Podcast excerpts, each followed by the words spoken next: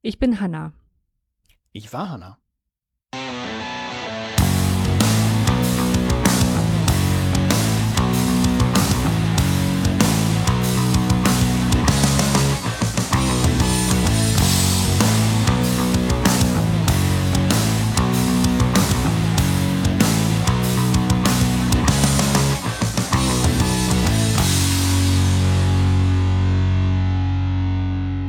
Bildung all den Fan, Folge 39 vom 15. Juni 2021 direkt aus der Wissenschaftszeitvertragsgesetzmanufaktur der Bildung.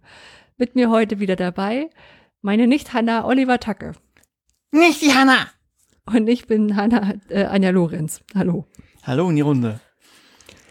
Puh, rollen wir das noch auf? Wir müssen es zumindest kurz erklären, glaube ich, ne? Ja, auch Das falls Intro. Leute das irgendwie drei Wochen später hören, das gar nicht ja. mehr ah, relevant das kann, ist. Kann gut sein, genau. Ähm, es gibt dieses Wissen, Wissenschaftszeitvertragsgesetz. Und es gibt da ein interessantes Video zu, in dem äh, das BMBF versucht zu erklären, warum das toll ist, befristet angestellt zu sein und warum das ganz äh, in der Wissenschaft.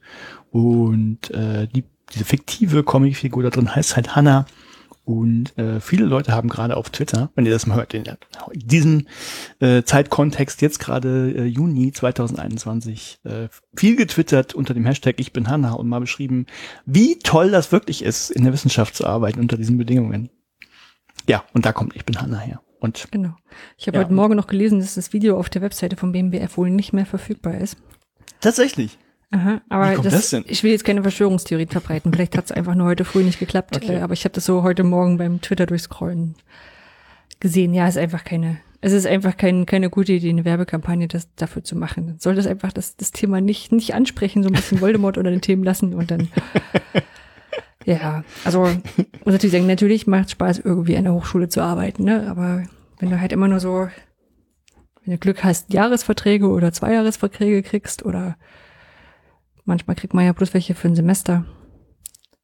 Ja, ich habe von Leuten gehört, das ging irgendwie äh, noch, dass man die, für so drei Monatsverträge und dann quasi mit dem neuen Arbeitsvertrag immer gleich wieder arbeitslos gemeldet. Naja, Arbeitssuchend das, gemeldet. genau. Und zum Teil auch so, ich sag mal, zwischen zwei Projekten, wenn man nicht so richtig, ähm, nicht so richtig weiß, wo man dann so sein, wie das funktionieren soll und arbeitet aber vielleicht weiter ja auch, ne? Also gerade bei Konferenzen und Veröffentlichungen und Paper, man ja auch nicht unbedingt ähm, da groß rauskommen will. Oder hat halb äh, halbe Verträge, weil man will ja in der anderen halben, halben Stelle dann promovieren und das ist ja natürlich Freizeit, also nein, das ist nicht Freizeit, aber gibt so unterschiedliche. Qualifikationszeit. Bitte? Das Qualifikationszeit. Ja, genau. Und es gibt halt unterschiedliche Ansichten. Gerade in den Geist- und Sozialwissenschaften ist es im Hobby, ne? Das Ja, da er kommt man, aber. also, kriegt man äh, selten eine volle Stelle für, für mit Promotionen. Ich, ich kann da nur so bedingt mitschwingen, weil ich tatsächlich eine gute Position hatte. Also es waren Ich auch, auch aber du bist ja auch Wirtschaftsinformatiker. Also ich habe ja, auch in der ja, nee, Wirtschaftsinformatik gearbeitet. ja, nee, Mhm. ich habe ja in der BWL gearbeitet. Das ist ja, je nachdem, wo es zugeordnet ist, ist Ja, halt auch zu unter Sozialwissenschaften. Ich wollte nur sagen, ich hatte zwei Jahresverträge, war für mich aber auch nicht das Drama, weil war für mich vollkommen okay. Und bei mir waren es tatsächlich auch ähm, Landesmittel, von daher war es nicht so, dass sie plötzlich wegfallen sollten. Also was Ja. die Bezahlung angeht, war das für mich okay. Aber Ja, ich, ich kenne halt auch ganz andere Fälle, von daher. Ja, für mich war es durchweg auch okay, weil ich eigentlich fast immer eine ganze Stelle hatte. Ich glaube, irgendwann hatte ich zwischendurch mal so von einem Projekt aufs andere mal im Monat nur 75 Prozent oder ich sowas. Aber das ist, ganze, deshalb. Aber ich, ich kenne halt die anderen auch. Ja. also von daher. genau, aber, aber genau, aber es gibt halt, also es gibt halt viele auch, auch vor allem die Fachdisziplinen, wo das ganz üblich ist, dass Leute nur eine halbe Stelle haben. Und dann aber für eine ganze arbeiten und das ist halt. Ja, ja, das gibt's zur Genüge. Gibt's zur Genüge, klar. Genau. Nee, deswegen, das ist auch, ist auch nicht cool. Nee. Na gut, Dann los mit Kommentaren. Intro. Genau, wir hatten einen kurzen Kommentar von Max Blindenhöfer, der sich äh, das nochmal angehört hat äh, zur Trennung von vom Blended Learning und hybriden Lernen und der ganzen Begriffswelt. Äh, und äh, er sagt natürlich auch, also dass natürlich die, die unterschiedliche und trennscharfe äh, Begriffe natürlich ein Ideal sind. Ja, aber das kriegt man immer nicht hin, weil nicht alle immer diesen Ideal mitmachen. Oder sich andere äh, Erklärungen überlegen, warum es jetzt so heißen muss und nicht so. Ja, so könnte man es ja nicht zusammenfassen. Klar, schön wäre es, wenn es so einfach wäre. Ja, Ja, stimmt. Ja, was haben wir heute vor, Anja? was machen wir heute? Du erzählst was Neues. Genau, du erzählst hoffentlich auch was Neues. Genau, und dann hast du ein Paper und du hast genannt, ob ihr wirklich richtig steht, seht ihr, wenn das Licht angeht. kann ein bisschen dauern. In Klammern, genau. Genau. Äh, ja, der, der Titel ist diesmal ein bisschen länger. Ähm, und du hast ein Paper, das ist du, äh, ja, jetzt, wie lese ich es jetzt? Ich muss es ja Storage-Lösung als Storage, also S-O-E-R, O-E-R, Genau. H-Lösung. wie man es lesen will, Ja, ich hatte Storage-Lösung. kein, keine wirklich Kreativität, also Storage-Lesung. Äh, Lösung. Genau. Ähm, ja, manchmal. Äh, dann haben wir noch die Fundgrube mit äh, kleinen Unterthemen, nämlich einmal Timelapse. Äh, Meta.js. Achso, ja, ich wir wollen das sehen. Ihr, ihr merkt, wir sind ein bisschen raus. äh, was, ich bin sehr gespannt, was der Gramtian-Bot ist. Und dann haben wir noch Photopea. Genau, dann haben wir diesmal nicht das Thema Politik, irgendwie Genau, wir haben-. Ja, genau, wir haben gesagt, wir sind so ein paar Themen, die sind währenddessen mit dran und dann brauchen wir das nicht nochmal extra. Genau. Äh, dann haben wir noch zwei Veranstaltungstipps. Waren Ich glaube, es sind ja. mittlerweile vier geworden. Ah, okay. Wir, wir haben Ja. vier Veranstaltungstipps. Ihr seht, wie vorbereitet ich bin. Und eine Weltverbesserungsidee. Genau. So.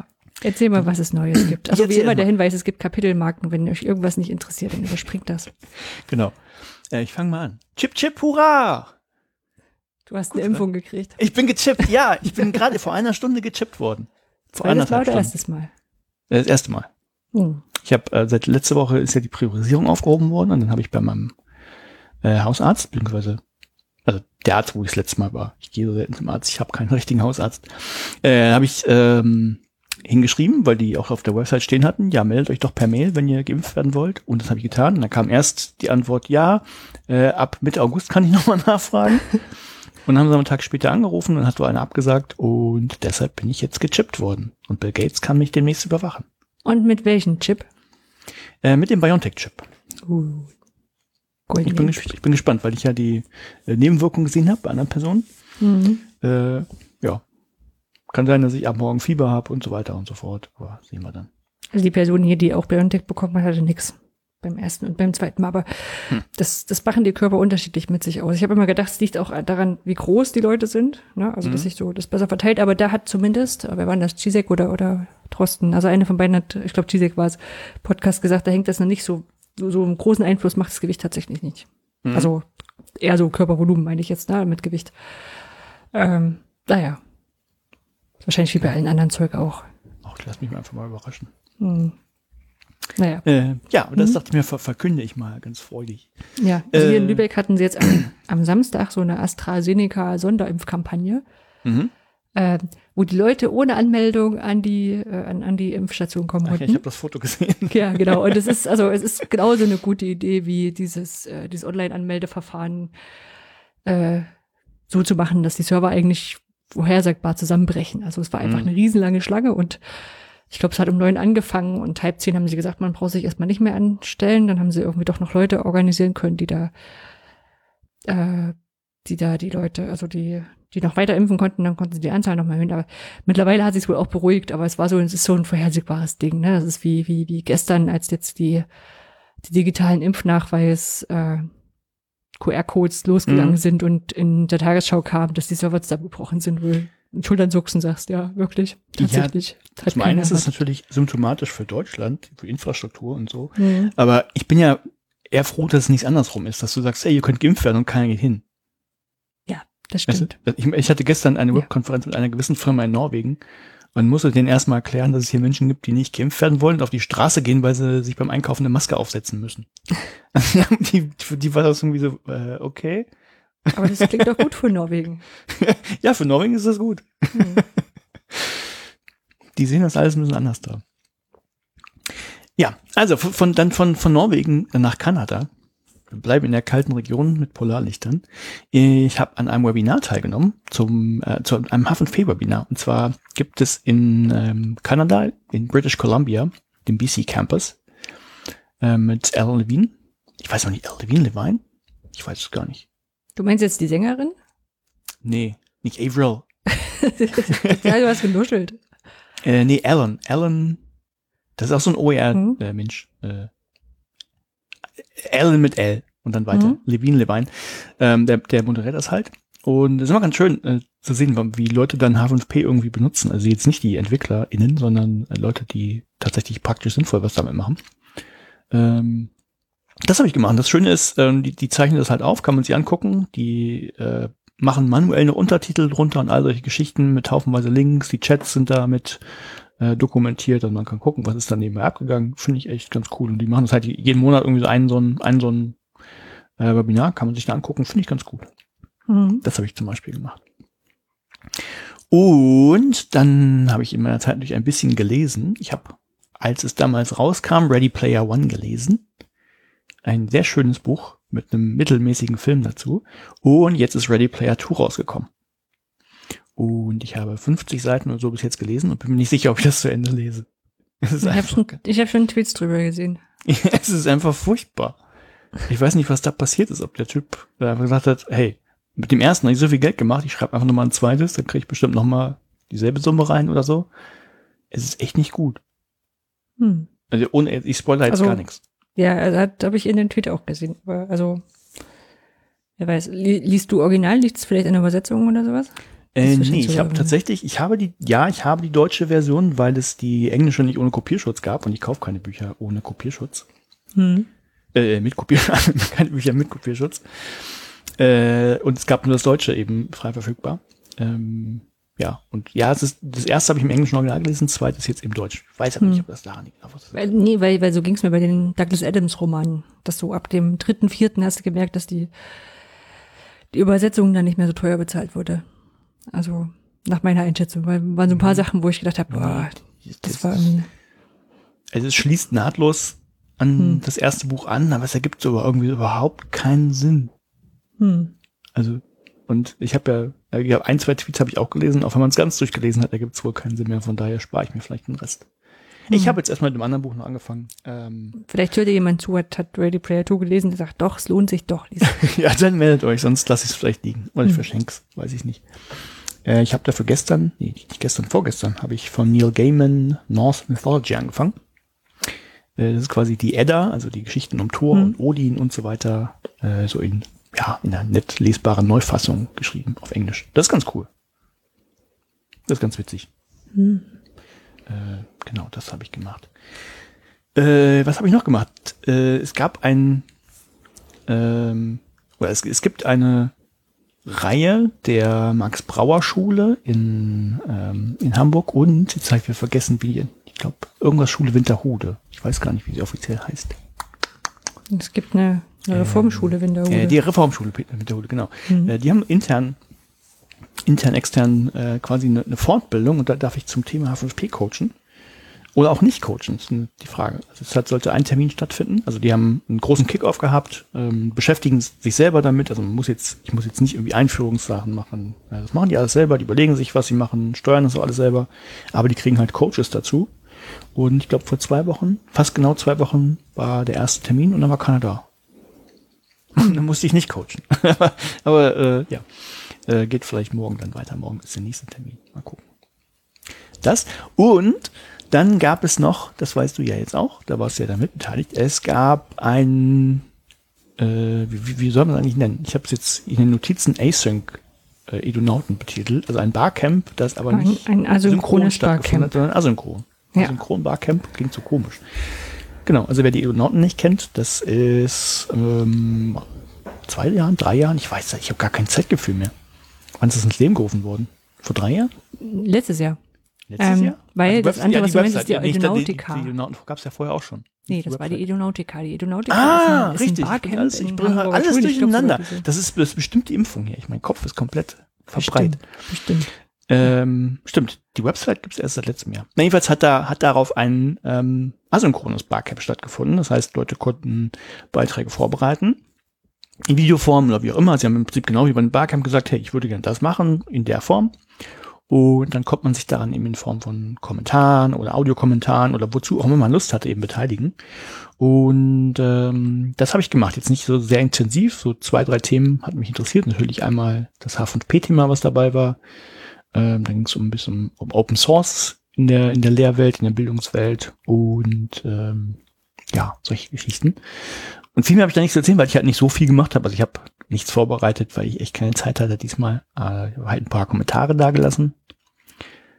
Ja, aber vielleicht hast du mehr zu erzählen. Anja. Ja, Was hast du also, denn da gemacht und dann sonst noch so gemacht? Also ich habe bei, den Donauten habe ich halt ähm, habe ich selber eine Session auch eingereicht. Ähm, Das war die ein Wiki-Session, hatte ich gesehen. Wikipedia Editathon. Wikipedia, Ja. So. Na? Äh, bei dem die Idee war einfach zu sagen, also meine Idee war, dass das Edu, der, der, der Beitrag, der Wikipedia-Eintrag vom, vom Edu-Camp ist ganz schön angestaubt, den könnte man mal aktualisieren und vielleicht haben da Leute Lust mitzumachen oder sich andere Beiträge zu nehmen, die man auch mal aktualisieren könnte. Also es war jetzt gar nicht eingeschränkt, war nur der, der Anstoß des Ganzen, Mhm. ähm, um das quasi so zu machen und dann das auch leichtgewichtiger zu machen, einfach in einem Ether- Etherpad drin und dann hätte ich es am Ende übertragen. Ähm, und dann war Iris doch auf mich zugekommen. Iris ist Lehrerin in, in Hamburg. Kannte ich vorher auch nicht. Witzigerweise, sie hat mich angeschrieben und ich dachte eigentlich, das ist an, an eine ganz andere Person, als sie mich angeschrieben hat. Und dachte, ich weiß, wer es ist, wusste ich aber gar nicht. Hat mich dann sehr überrascht.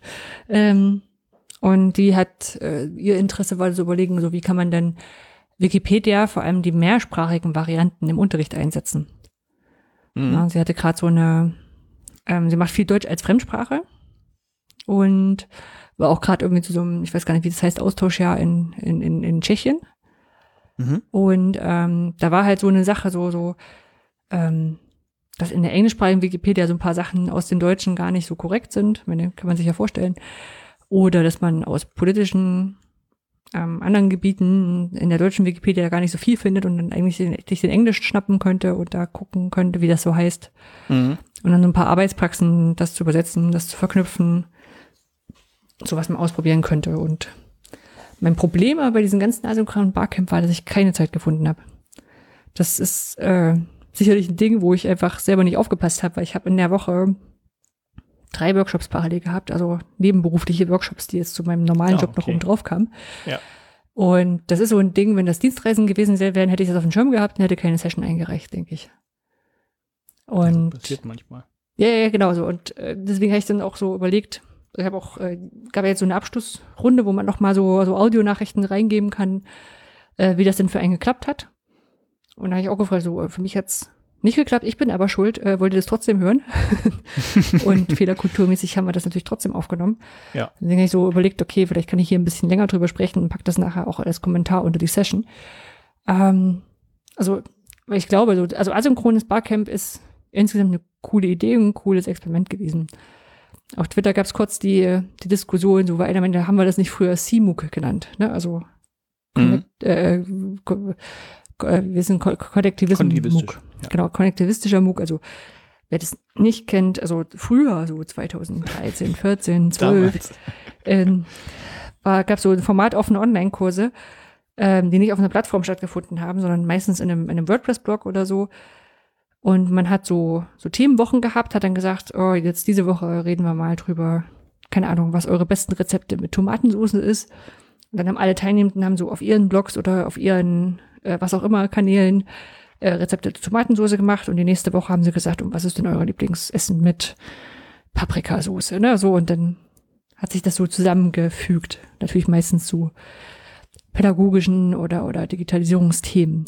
Ja, und das, das ging halt auf Twitter irgendwie weiter und hier nochmal, und dann hat es jemand meistens noch irgendwie kuratiert. Genau, und da konnte man, hatte viel Potenzial, äh, wahnsinnig viel Content zu haben und sich da drin Ja. zu verlieren. Und ähm, da war so die erste Frage, ist jetzt so ein, so ein asynchrones Barcamp das gleiche wie ein CMOOC? Und nach so ein bisschen drüber nachdenken, denke ich, nee, es, es hat schon mal ein paar andere Sachen noch. Also beim asynchronen Barcamp können ja alle ihre Themen mitbringen. Und zwar richtig die Mhm. Themen, nicht, also es ist, ist keine, ist kein Wochenrhythmus vorgegeben, wo die, wo die Veranstaltenden sagen, jetzt machen wir Tomatensoße, Paprikasauce, sondern die, die Leute kommen halt und sagen so, ich will über Tomatensauce was machen und der nächste sagt, ich will was über Kanufahren machen. Mhm. Ähm, das ist schon mal ein Unterschied. Du hast nicht diese, diese Taktung und du hast, also bei den meisten CMOOCs war ja trotzdem irgendwas mit, mit Abschluss und Badges und, und solchen Sachen noch. Und zwar halt komplett asynchron. Bei den CMOOCs hast du ganz viel, so ein Wochenhighlight, noch Webcon, Webinar. Irgendeine Expertin oder Experten. Und synchrone Sachen haben sie ja, also ich will nicht sagen verboten, aber es war schon immer irgendwie, wenn irgendwie eine Ankündigung was drin war, wir treffen uns zu einer Webkonferenz, ähm, war zumindest von der Orga die, die Bitte, das nicht zu tun, sondern das wirklich auf asynchron zu halten, Echt, damit das es also ich hatte so ein, zwei Kommentare gesehen. Ähm, also hat jetzt natürlich niemand davon abbringen äh, können und Barcamp ist, was du draus machst, ne? Aber zumindest war so die Idee mehrfach noch gepusht worden, zu sagen, nee, lass mal komplett asynchron machen, gucken, was damit passiert. Ja, genau. Und ja, mein Problem war tatsächlich, dass ich äh, in der Woche ganz wenig Zeit hatte. Ich hatte mir sogar, also eigentlich alles, was man so machen kann, ne? Also Termin im Kalender blockiert und To-Do-Liste geschrieben dafür. Und eigentlich wusste ich eigentlich auch schon, was man machen müsste. Also so mal den, den äh, nochmal auf Twitter bewerben, vielleicht mal unter der Edo-Camp Leute nochmal das, also unter denen nochmal das rumschicken, ne? So, aber keine Zeit dafür gefunden. Hm. Also, wenn man keine Zeit hat, ist es auch egal, dass man sie sich aussuchen kann, wenn man sie nicht hat. Ja, das stimmt. Also, keine Zeit haben ist ja immer so, ne? Frage der, der Priorisierung. Ja, klar. Natürlich habe ich irgendwann auch gegessen und die letzte halbe Stunde abends auf der Couch gelegen oder sowas, aber das, naja, das, das so, also ich fand die, ich fand die Idee sehr cool. Ich weiß nicht, ob zwei Wochen einfach zu kurz sind. Auf der anderen Seite kommt ja so eine, so eine Diskussion dann nicht zustande, wenn du zu lange Deadlines hast. Mhm. Hm. Und ich glaube aber, das ist, also generell für sowas wie, ähm, wie Diskussion ist es, glaube ich, das bessere Format. Also jetzt so in so ein Werkstatt, so halbes Werkstattformat zu machen, wie mit dem Wikipedia-Editaton, wo du sagst, da muss ich mich ransetzen und brauche vielleicht eine Stunde dafür, das ist, glaube ich, nicht so cool, als wenn du jetzt sagst, lass uns mal darüber reden und dann hast du sowieso eine Diskussion. Das geht bestimmt schneller mal abends in zehn Minuten noch anzugucken. Ist mm. aber nur ein mhm. Gefühl. Ja. Ja, könnte aber sein. Ja. Naja vielleicht braucht, also vielleicht bin ich dann auch so, so noch ein paar Sachen gewöhnt, dass man sagt, okay, vielleicht jetzt noch einen zentralen Telegram-Chat, damit man, aber eigentlich gab es den, den Twitter-Hashtag, das, das machte ja eigentlich nichts anderes. Nee, eigentlich nicht. Hm. Hm. Na gut, aber ich fand es eine gute Idee, das zu machen. Ja, warum nicht mal testen? Ja. Gut, was habe ich noch gemacht? Ähm, Hochschulbergcamp war, habe ich teilgenommen äh, Hochschulbergcamp ist das, an dem wir letztes Jahr teilgenommen hätten. Wenn der Virus nicht gewesen wäre. Wenn der Virus nicht, das Virus nicht das gewesen wäre. Ja. Und ähm, ich weiß noch, das letztes Jahr war das die erste Veranstaltung, die ausgefallen ist und kann sogar sein, dass wir im Podcast gar nicht so so verständlich, verständnisvoll dafür waren. Auf alle Fälle. Oh, das wäre mal spannend nachzuhören. Mhm. Also ich weiß, dass wir, als wir die, die Nachricht bekommen haben, da saßen wir ja noch nebeneinander im Büro und da haben wir ja. den Kopf geschüttelt und gesagt, wir bloß wegen so ein bisschen Krippe. Ja. Naja, also von daher weiterhin, das ist so, so, so. Wir haben gelernt und natürlich war es die richtige Entscheidung. Und die haben das dieses Jahr digital gemacht. Ähm, ist ja mehr so auf, also so eine Hochschulbarcamp heißt, klingt zwar größer im Thema, ähm, hätte auch alles Mögliche sein können, muss ich sagen. Ne? Also ist wieder die Frage, was du draus machst. Es sind aber viele Leute dabei, die so Hochschulmarketing in dem Bereich unterwegs sind. Mhm. Ja, deswegen ist dann so weiß gar nicht, was dann war, Datenschutz, ich glaube, äh, im, im, im Apps für, für die Hochschule. Sowas waren dann Themen. Kommen jetzt solche, solche Sachen. Auch, auch schön, eine schöne Fuck-Up-Session, die hat total Spaß gemacht. Und äh, ich war auf einer Session, da fand ich das Format cool. Die haben so, äh, wir haben 100 Leute gefragt, so diese Familienduell-Variante.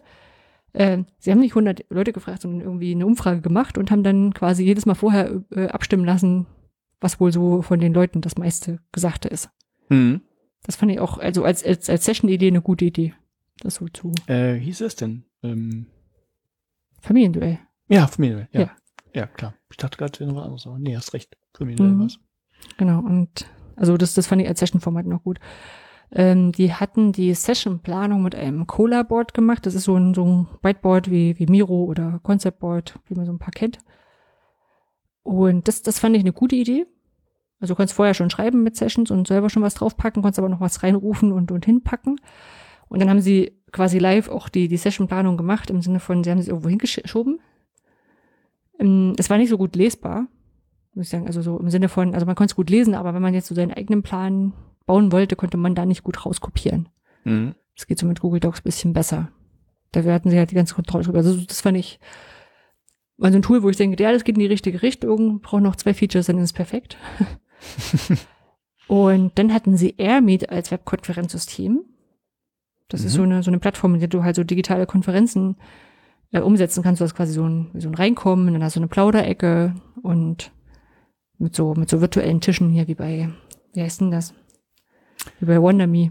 WonderMe, genau. Ne, genau so, wo du dann so zusammenkommen kannst und ähm, dann die verschiedenen Sessionräume, in die du reingehen kannst. Das ist schon ganz gut gedacht. Ich muss aber sagen, fürs Barcamp war es noch ein bisschen zu speakerlastig. Also du hast halt so, so ein, du hast pro Session hatten die immer so einen, weiß nicht, das Technik-Engel, ne, so, der, der, der oder die guckte, dass, dass das alles gut funktioniert und dann der oder diejenige, die die Session angeboten hat. Mhm. Und wenn du jetzt dazukommen wolltest und reden wolltest, das ging, ging, ne, so, aber du musstest halt erstmal die Hand heben, so virtuell, und dann haben die dich dazu genommen. Ja, Ja. Und wenn wir das jetzt von Edo-Camps kennen, wo dann alle im Zoom einfach die Kamera anhaben, ähm, ist das ein anderes Gefühl. Geht auch, also ich sag mal, auch, auch Barcamps sind ja sehr unterschiedlich, ne, also wenn man jetzt so, ähm, Edo-Camps sind halt sehr, sehr Austausch, diskursiv und äh, weniger vortragslastig. Es gibt aber auch durchaus Barcamps, wo das eher der Fall ist. Die Leute mit so äh, fertigen Foliensatz kommen. Ja, das war einfach nur so ein, so ein Ding, wo ich gedacht habe, okay, das, das nehme ich jetzt auch für mich mit als Meta, ne, so die, die, die Tools, die man so verwenden kann. Mhm. Ja, ansonsten war es schön organisiert, war nett gemacht. Ähm, die hatten sogar im Vorfeld, hatten die so diese, diese Camp also Campus-Tüte, die man früher mal so auf dem Campus bekommen hat, Ja, wo dann so. Diese Giveaway-Dinger waren. Ähm, die hatten sie zugeschickt. Das war, also fand ich total nett. Aber ich bin zu alt.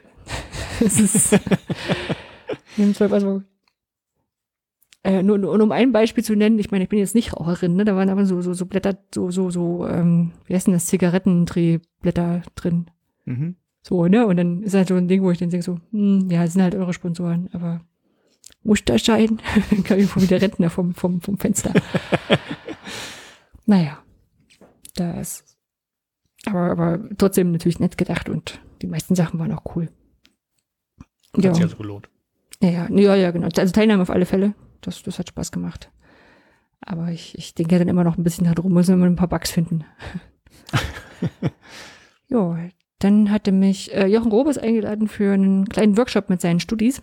Oh, welche Ähm, ja, ja, ja, war nett. Äh, der, der, macht gerade so ein, äh, hat es irgendwie anders genannt, so eine Art Seminar und ähm, hat, äh, sollen die Studierenden sollen so ein Batch-Konzept für die Hochschule entwickeln. Und da hat er sich zu verschiedenen Teilthemen und sowas hat er sich halt so Leute eingeladen, die, die, wo die, wo die Studierenden dann auch fragen konnten. Mhm. So, und das war ein richtig cooles Format. Also einerseits, weil cool- ich musste mich ja nicht vorbereiten. Ich hatte, im Vorfeld hatte ich nur ähm, so über Hackam so ein kleines Handout gemacht, so mit, hier guck mal, hier habe ich beim äh, Summer Camp, also beim, äh, beim bei der OER Summer School mal was über Badges erzählt. Wenn ihr da noch keine Ahnung habt, könnt ihr euch das vorher angucken. Mhm. Die und die und die und die Links fand ich immer hilfreich und das hatte ich vorher zugeschickt. Und ansonsten, ähm, was von den Studenten auch ähm, ähm, organisiert ist, hatte Jo- äh, Jochen auch vorher gesagt, also der, er wird sich da gar nicht so viel einmischen. Und also, einerseits hat Spaß gemacht, andererseits waren die Studis auch wahnsinnig gut vorbereitet. Also die hatten auch so ein so Miro-Board und hatten so ihre, ihr Konzept da schon draufgehauen und was sie da erarbeitet hatten. Und hatten dann so verschiedene Fragen schon angepinnt und so. Also das war auch, habe ich mich auch als, als, äh, als Gästin da sehr abgeholt gefühlt. Mhm. Ja, also ist immer so ein Ding, wo ich überlege, ob ich früher auch schon so erwachsen war, als ich Student war. Ich bin mir nicht sicher. Ja, dann ähm, hat für das Forum Open Education die Arbeit begonnen. Forum äh, Open Education ist eine Veranstaltung, die findet im August statt. Ähm, wird, ist vom Bündnis Freie Bildung und ich glaube Wikimedia hängt noch offiziell mit drin. Ähm, ohne, naja, mit Austausch mit mit Politikerinnen und Politikern und der OER-Community und Open, Open Education Community. Und da ist es so, dass im Vorfeld immer schon so ein paar Themen sondiert werden und da Arbeitsgruppen dazu gemacht werden. Und ich bin in einer Arbeitsgruppe drin, ähm, die federführend, also es gab das letzte Mal einen Pitch. Da haben die, die Politikerinnen und Politiker haben ihr Thema vorgestellt, weil sie gedacht haben, das, was fürs Forum Open Education wichtig wäre und was man in so einer Arbeitsgruppe mal besprechen müsste im Vorfeld. Mhm. Und dann hat man sich so äh, eine Arbeitsgruppe ausgesucht und haben noch geguckt, dass es etwa gleich verteilt ist oder gut verteilt ist. Und dann geht das jetzt eben los. Und ich bin in der Gruppe drin, wo ich gedacht habe, da habe ich am wenigsten Ahnung von. Da kann ich am meisten lernen. Ähm, und zwar äh, Birkebull Bischof von den Linken hat als Thema Social Index oder Sozialindex für, für Schulen. Hintergrund ist, wenn du jetzt gerade so Förderungen kriegst, wie eben den Digitalpakt, dann wird es gerade vergeben nach dem Königsteiner Schlüssel. Ne? Also irgendwie was mit Bundesländer bekommen das nach Bevölkerungszahl, Bruttoinlandsprodukt und sowas. Und das heißt aber, dass die Leute, die sowieso ein hohes Bruttoinlandsprodukt haben, da relativ viel bekommen. Und die, die es vielleicht eher bräuchten, nicht so viel. Und Ich meine, so, dann müsste man auch nochmal in die Schulen quasi reingucken, wie man das da gerecht verteilen könnte und was sind denn da überhaupt Kriterien für, ähm, für die Schulen, um, um das, dieses Geld ordentlich zu verteilen ne, und gerecht zu verteilen. Und das ist, fand ich, fand ich total spannend zu überlegen, wie das so geht. Und da hatte jetzt die Arbeitsgruppe angefangen und äh, beim ersten Treffen hatten wir auch gleich so zwei, zwei Vorstellungen von Projekten, die so ein bisschen, also nicht, die in die Richtung gehen, zumindest was die Datenbereitstellung angeht. Das eine hatten wir ja schon mal in der Fundgrube, das heißt jede Schule mhm. ist von der Open Knowledge Foundation gefördert, ähm, wo zu Schulen in Deutschland, ich dachte immer wirklich jede Schule, aber es ist tatsächlich noch nicht jede Schule, sondern nur bei meinen Stichpunkten war da viel, äh, mal gesagt werden konnte, okay, wir haben in Schleswig-Holstein so und so viele Schulen. Ja, und dann kannst du die einzeln anklicken, da steht dann drin, wie zum Teil, wie viele Lehrer die haben ja. oder sowas und, und ob sie jetzt ein Sportprofil haben und sowas. Aber da sind die Daten auch sehr, sehr unterschiedlich und äh, die haben auch gesagt, es gibt ganz, ganz unterschiedliche Handhabungen der Länder mit diesen Daten. Es gibt welche, die haben gleich Open Data und offene Schnittstellen dazu. Und es gibt halt welche, die sagen, klar, könnt ihr kaufen. CD für 20 Euro kriegt er zugeschickt. Ähm, genau, das ist eine äh, Projekt gewesen. Das andere war äh, in, in, von, von Torsix, äh, kann nicht, wie er heißt, ähm, Typ, der so kleine, kleine Anwendungen für Open Data Sachen baut in, in, seiner, in seiner Freizeit. Also es ist ein Freizeitprojekt. Äh, und da hat er zum Beispiel von, für, für Berlin eine Übersicht über die Schulberlin, äh, Schulsanierung. Na, da hat er aus, mhm. den, aus den Anfragen und aus den ähm, aus so verschiedenen anderen Daten hat er so geguckt, ähm, wie viel, wie viel, wie ist denn so diese Förderlücke, die wir so haben? Ne? Also wie, weil immer gesagt wird, ne, das ist ein, ein, ein, ein Finanzierungsstau und da fällt der Putz von den, äh, von den, von den Wänden und äh, was muss eigentlich in den Schulen wie gemacht werden? Wo, wo ist überhaupt das Ganze?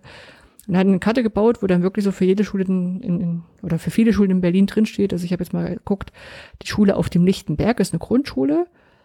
Und dann steht da, die hatten Finanzierungsstau von 2,1 Millionen und das ist dann auch aufgeschrittet. Das braucht man für eine Sporthalle.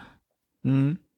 Na, und das ist schon, schon sehr cool gemacht. Ne? Und die haben das auch so erzählt, so was so die, die Schwierigkeiten des, des Ganzen sind. Also, dass man an die Daten nicht richtig gut rankommt und ja. Zum Teil gibt's die nicht, zum Teil gibt's die und die werden nicht rausgerückt, äh, zum Teil berechtigt. Ne? Also, der auch wirklich ähm, Daten, die gehören nicht nach draußen, aber andere vielleicht doch. Ja, fand ich spannend. Mhm. Freue mich schon auf das, die Veranstaltung. Ähm, die haben wir, glaube ich, das letzte Mal in den Veranstaltungen drin gehabt. Ähm, genau, dann, also dann hatte ich noch ein Meeting zum Anfassen, das erste. Also wir haben uns nicht angefasst, aber wir hätten können. Ihr meint vor Ort in Lübeck. Äh, genau, vor Ort in, in Lübeck ein, ein Workshop äh, bei der bei der Trebecom, wo ich jetzt auch ein paar Sachen mache. Ähm, genau, war, war, war eine Bitte, ob ich dazukommen kann und möchte. Ne? Also es war jetzt nicht, nicht so, dass du sagst, so, du musst da hinkommen, sondern war, wenn, wenn man Spaß dran hat und weil es bestimmt auch sinnvoll ist und hat auch Spaß gemacht und war auch sinnvoll. Ähm, und war auch mit, wir testen uns alle vorher und ja, dann sind die Fenster offen, war ja eh warm. Ja. Ähm, war schon, war schon cool. Und ich habe auch so für mich festgestellt, dass das ein ganz anderes Level jetzt aktuell ist mit, wir haben hier irgendwas um die zwölf oder elf ne, an, an Inzidenz, mhm. ähm, dass du ein anderes Gefühl hast gegenüber solchen Veranstaltungen, während ich so bei bei so Treffen, die jetzt im, im Winter so unvermeidbar waren, äh, dann eher so ein bisschen ja, mal gucken und, und viel Abstand und mal, äh, will nicht sagen panisch, aber schon ein bisschen, bisschen vorsichtiger und ängstlicher war, hat das richtig Spaß gemacht. Mhm. Und man hat nicht so viel links und rechts gedacht. der, meine, mit, der, mit, dem, mit dem verlässlichen Trauch, dass man sagt, okay, die haben ja eh alle getestet. Ja. ja und, und ich habe auch morgen wieder so einen so einen Workshop in der, in, der, in der Hochschule selber. Da gehen wir aber raus. Ja, aber da werde ich auch mal drin sein im, im Büro und so. Wird schon nicht passieren, ne? So, aber das ist ja, also ist trotzdem gut zu merken, so dass das mit, mit sinkendem Risiko auch in einem selber wieder ganz gut läuft. Ja, genau. Ja, das ist so ein halbes, also ich finde, es ist so das Verhältnis und nicht, dass man das so, so behält, ne, diese, diese Sozialphobie. Ja. Ja. Naja, ansonsten kündigt sich der Konferenz Sommer, Herbst an. Äh, die EMUX ist die nächste Woche, äh, da hatten wir einen Beitrag eingereicht und sind auch, bin auch Trackchair, muss ein paar Sachen moderieren, ähm, darf ein paar Sachen moderieren. Dann ist unser Delphi-Paper eingenommen worden zu Future Skills. Glückwunsch. Ja, das ist auch so Dinge, bin mir gar nicht so sicher, ob die Delphi jetzt eigentlich online oder, oder vor Ort ist. Das ist so, äh, wissen die wahrscheinlich auch noch selber noch nicht. Da steht irgendwie Präsenz mit hybriden Elementen. So kann man sich das aussuchen, kann ja sein. Ähm, genau, und sie hat geschrieben, nur wenn es wieder hochgeht, dann, dann würden sie auch vollständig virtuell machen. Ja. Also das ist noch in der Schwebe, wie es denn jetzt stattfindet. Ähm, und für die GMW bin ich angefragt worden, ob ich ein paar Gutachten machen kann. Da will ich demnächst auch Paper lesen. Aber darüber, über die darf ich dann immer noch nicht reden. Das, das war mal eine extra Folge. Aufnehmen ja. dann, wenn, wenn die Paper raus sind, veröffentlichen. das, das ist gar nicht so blöd als Idee. ja, äh, genau, aber das äh, muss ich jetzt die Woche auch mal noch machen. Jo. Ja, hast halt gut zu tun. Mhm. Reicht auch dann. Also reicht doch dann. Ich ja. habe dann so Ende, Ende Juli auch nochmal Urlaub. So. Ja, so dieses U-Wort, das ich irgendwann auch mal in Angriff nehmen muss. Mhm. Naja, wir haben auch, wir haben auch gesagt, dieses Jahr, also die sind dieses Jahr in, an der Elbe. Also in, in Mecklenburg-Vorpommern ist das noch. Und haben uns etwas rausgesucht, wo wir gesagt haben, irgendwo hin, wo uns die Pandemie egal sein kann. Also mhm. möglichst, wenn das also ist nicht alles wieder, wieder zusammenkracht, äh, sollte das alles möglich sein. Das ist eine Ferienwohnung, Selbstversorgung. Irgendwo im Nirgendwo. Ja, das geht. Das geht. Und dann die zweite Woche fahren wir zur Familie. Die haben wir auch ein ganz halbes Jahr nicht gesehen. das geht wahrscheinlich auch. Ja. Ja, also aktuell sehe ich dem sehr optimistisch entgegen und lese nicht so viel, was diese indische Variante macht. die, die, heißt doch nicht mehr indische. Ja, Delta. Ist, äh, ist das Delta? Hm? Ich dachte, war nicht Delta irgendwas in Großbritannien? Oder ist es nur da hingekommen? Also das ist jetzt die, die sie in, in Großbritannien ganz groß angucken, weil ja da. Ach so, ah, okay. Ich dachte, die kämen auch daher. Okay. Nee. Also ist dort, ist dort mit eingesteppt und äh, ist ja dort die Frage, ob die gerade macht, dass das wieder so ansteigt. Ja, kann hm. sein. Kann auch sein, dass die Maßnahmen einfach zu früh Aber Herr Lauterbach hat gesagt, der Sommer wird gut. Na dann. Dann. Deswegen, also uns trifft es dann erst im Herbst. Wir wissen das damit Verzögerung. Das passt zu meinem Paper. Oh, sehr gut. Oh, oh Überleitung aus der Hölle, ja. ich weiß. ähm, ob ihr wirklich richtig steht, seht ihr, wenn das Licht angeht. In Klammern dauert ein bisschen. Das ist nicht das Thema, sondern das gehört zum Titel tatsächlich dazu. Mhm. Also, dass die Rückmeldung kommt dann vielleicht ein bisschen verzögert. Äh, genau. Es geht wieder um das Thema Feedback, das wir ja auch in der letzten Episode, in 38 gerade hatten. Da hatten wir ja gesagt, so Kurzfassung, Feedback ist gut, wiederholtes Feedback ist besser. Aber da waren ja noch so ein paar offene Fragen. Zum Beispiel, äh, wann sollte man denn das Feedback überhaupt geben oder wie lange und so offene, ein paar andere Sachen, äh, Geschichten, die da jetzt nicht behandelt wurden. Und auch dazu habe ich etwas gefunden. Mhm. Und vielleicht kann man erstmal sammeln, was wir so über Feedback wissen, so, so allgemeine Feedback-Regeln, die man so mitkriegt. Ich kann ja mal anfangen. Also, äh, was ich immer mitbekommen habe, also jetzt, äh, wann man Feedback geben soll, zu der Frage, äh, zum Beispiel sofort, weil ähm, dann ja klar ist, worauf sich das bezieht. Dann hast du einen direkten Bezug, dann erinnert man sich natürlich direkt dran, wenn es eh sofort ist. Von daher wäre das am besten. Kennst du noch irgendwie anderen Regeln? ja, als Informatikerin weiß ich immer, man muss immer erst irgendwas Gutes benennen. Ach, das, das, ist ja so dieses, dieses, wenn, wenn man im Kopf schon alles ja. Äh, dabei ist zu überlegen, was man noch machen kann, um es zu verbessern, muss man dran denken, dass andere Menschen Stimmt. Stimmt, enttäuscht sein könnten. Und deswegen muss ja. man immer erstmal anfangen, was zu loben. genau, aber, aber äh, dann äh, zeitlich direkt beisammen. Ja. Also jetzt nicht quasi erst loben und einen Tag später schimpfst du und danach lobst du nochmal einen Tag später oder so. Richtig. Ja, genau, das kenne ich.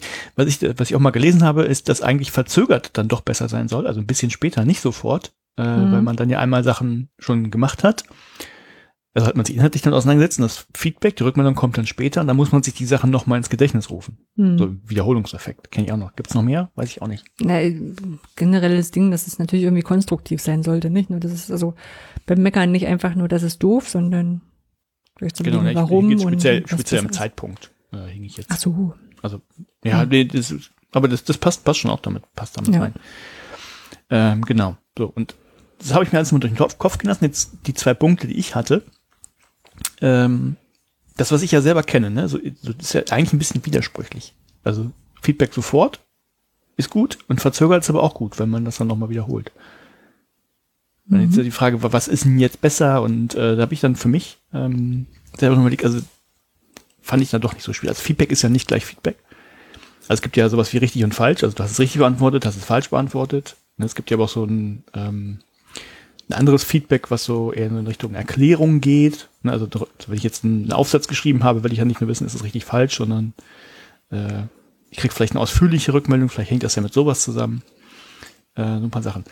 Und das Schöne ist, ähm, mit dieser Frage, wann ist das denn gut? Ne? Also sofort oder einen Tag später oder drei Tage später oder vielleicht fünf Tage später, äh, hat sich jemand auseinandergesetzt. Und zwar sehr, sehr viele Menschen. Ist ein sehr schönes Paper. Mhm. Äh, von, also die Hauptautorin ist, also so nenne ich sie jetzt mal, ich glaube, stehen 40 Leute irgendwie so drauf, die damit gemacht haben. 40? Äh, ja, ungefähr. So, ist nicht aus der Physik, trotzdem sehr viele Menschen tatsächlich. äh, Emily, ich weiß nicht, ob ich den Nachnamen richtig ausspreche, Five, also F-Y-F-E geschrieben. Jetzt mal Emily Five. Das ist die Erstautorin. Und dann halt viele, viele andere Menschen dazu. Die hat ein äh, Preprint rausgebracht, ist noch nicht äh, veröffentlicht, aber im, im Psy-Archive, also so die Psychologen-Variante für äh, das Archive, wo man halt Preprints raushauen kann und sie schon mal sehen kann, bevor sie veröffentlicht sind in irgendeinem Paper. Und es heißt Many Classes One. Many Classes erkläre ich gleich. Assessing the general, generalizable, also äh, ja, assessing the generalizable effect of immediate versus delayed feedback across many college classes.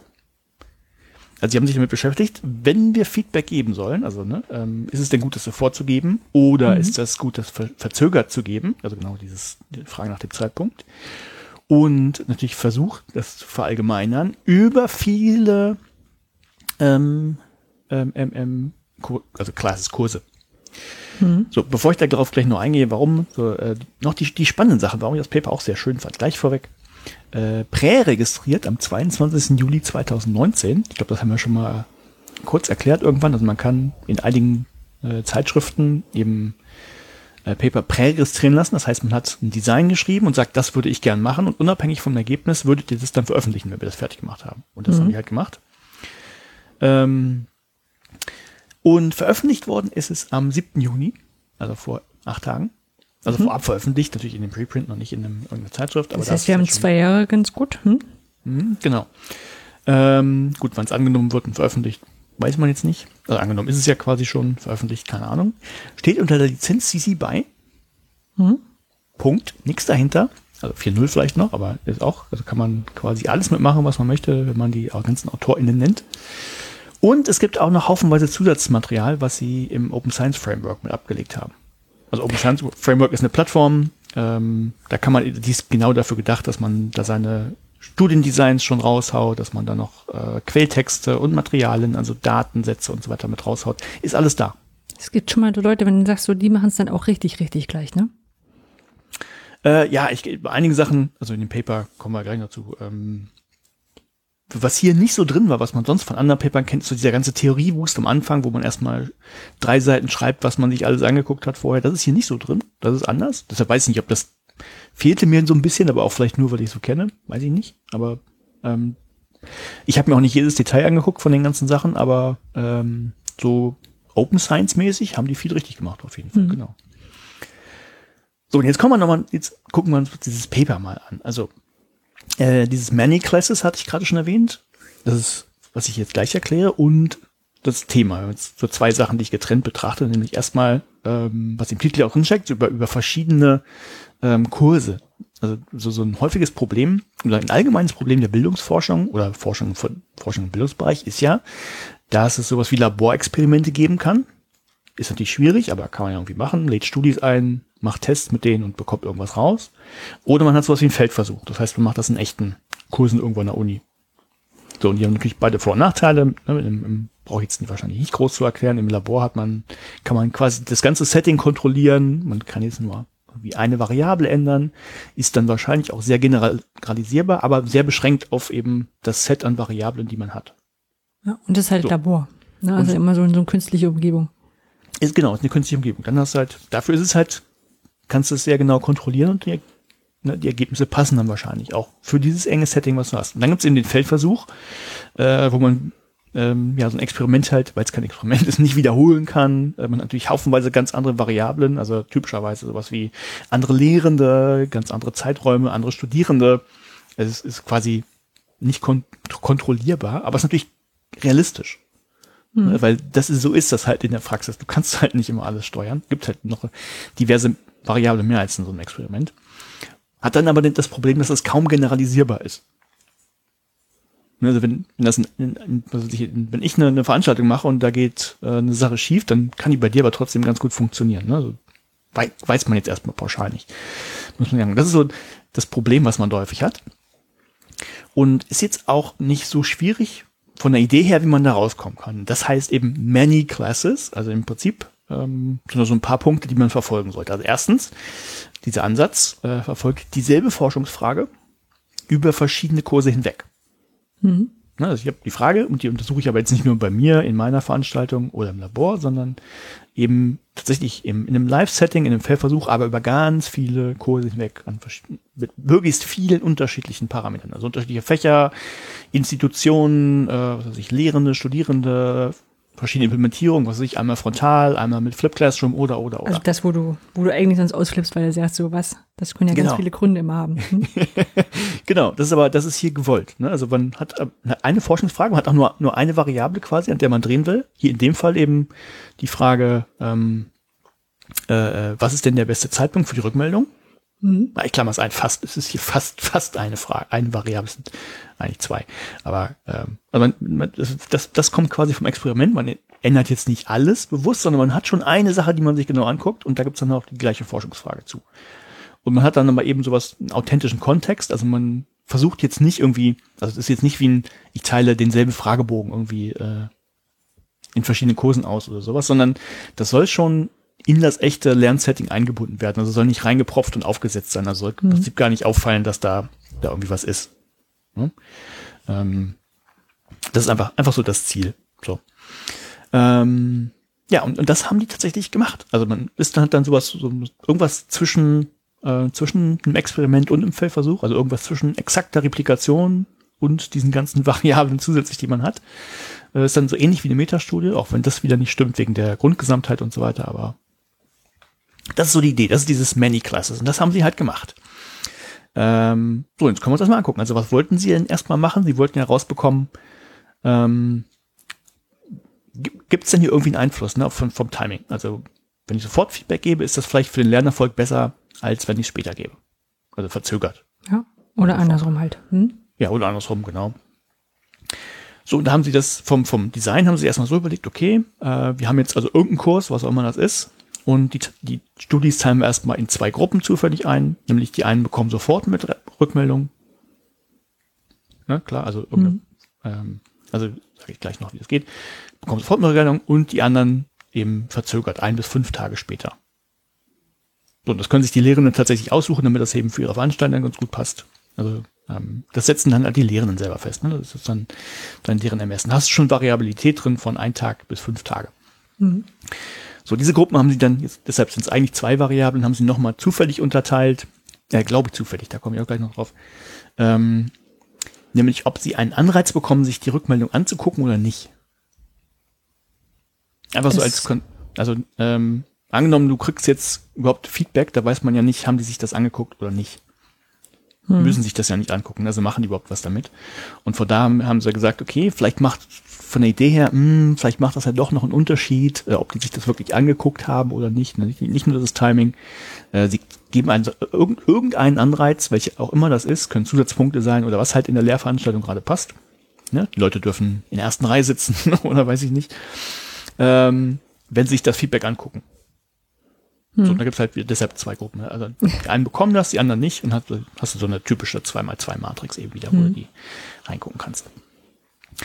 So, wie soll es jetzt laufen mit der Rückmeldung? Also ähm, die äh, alle Gruppen bekommen halt je nachdem, in welchem Kasten sie sind, äh, also sie bekommen dieselben Fragen, ist nichts unterschiedlich.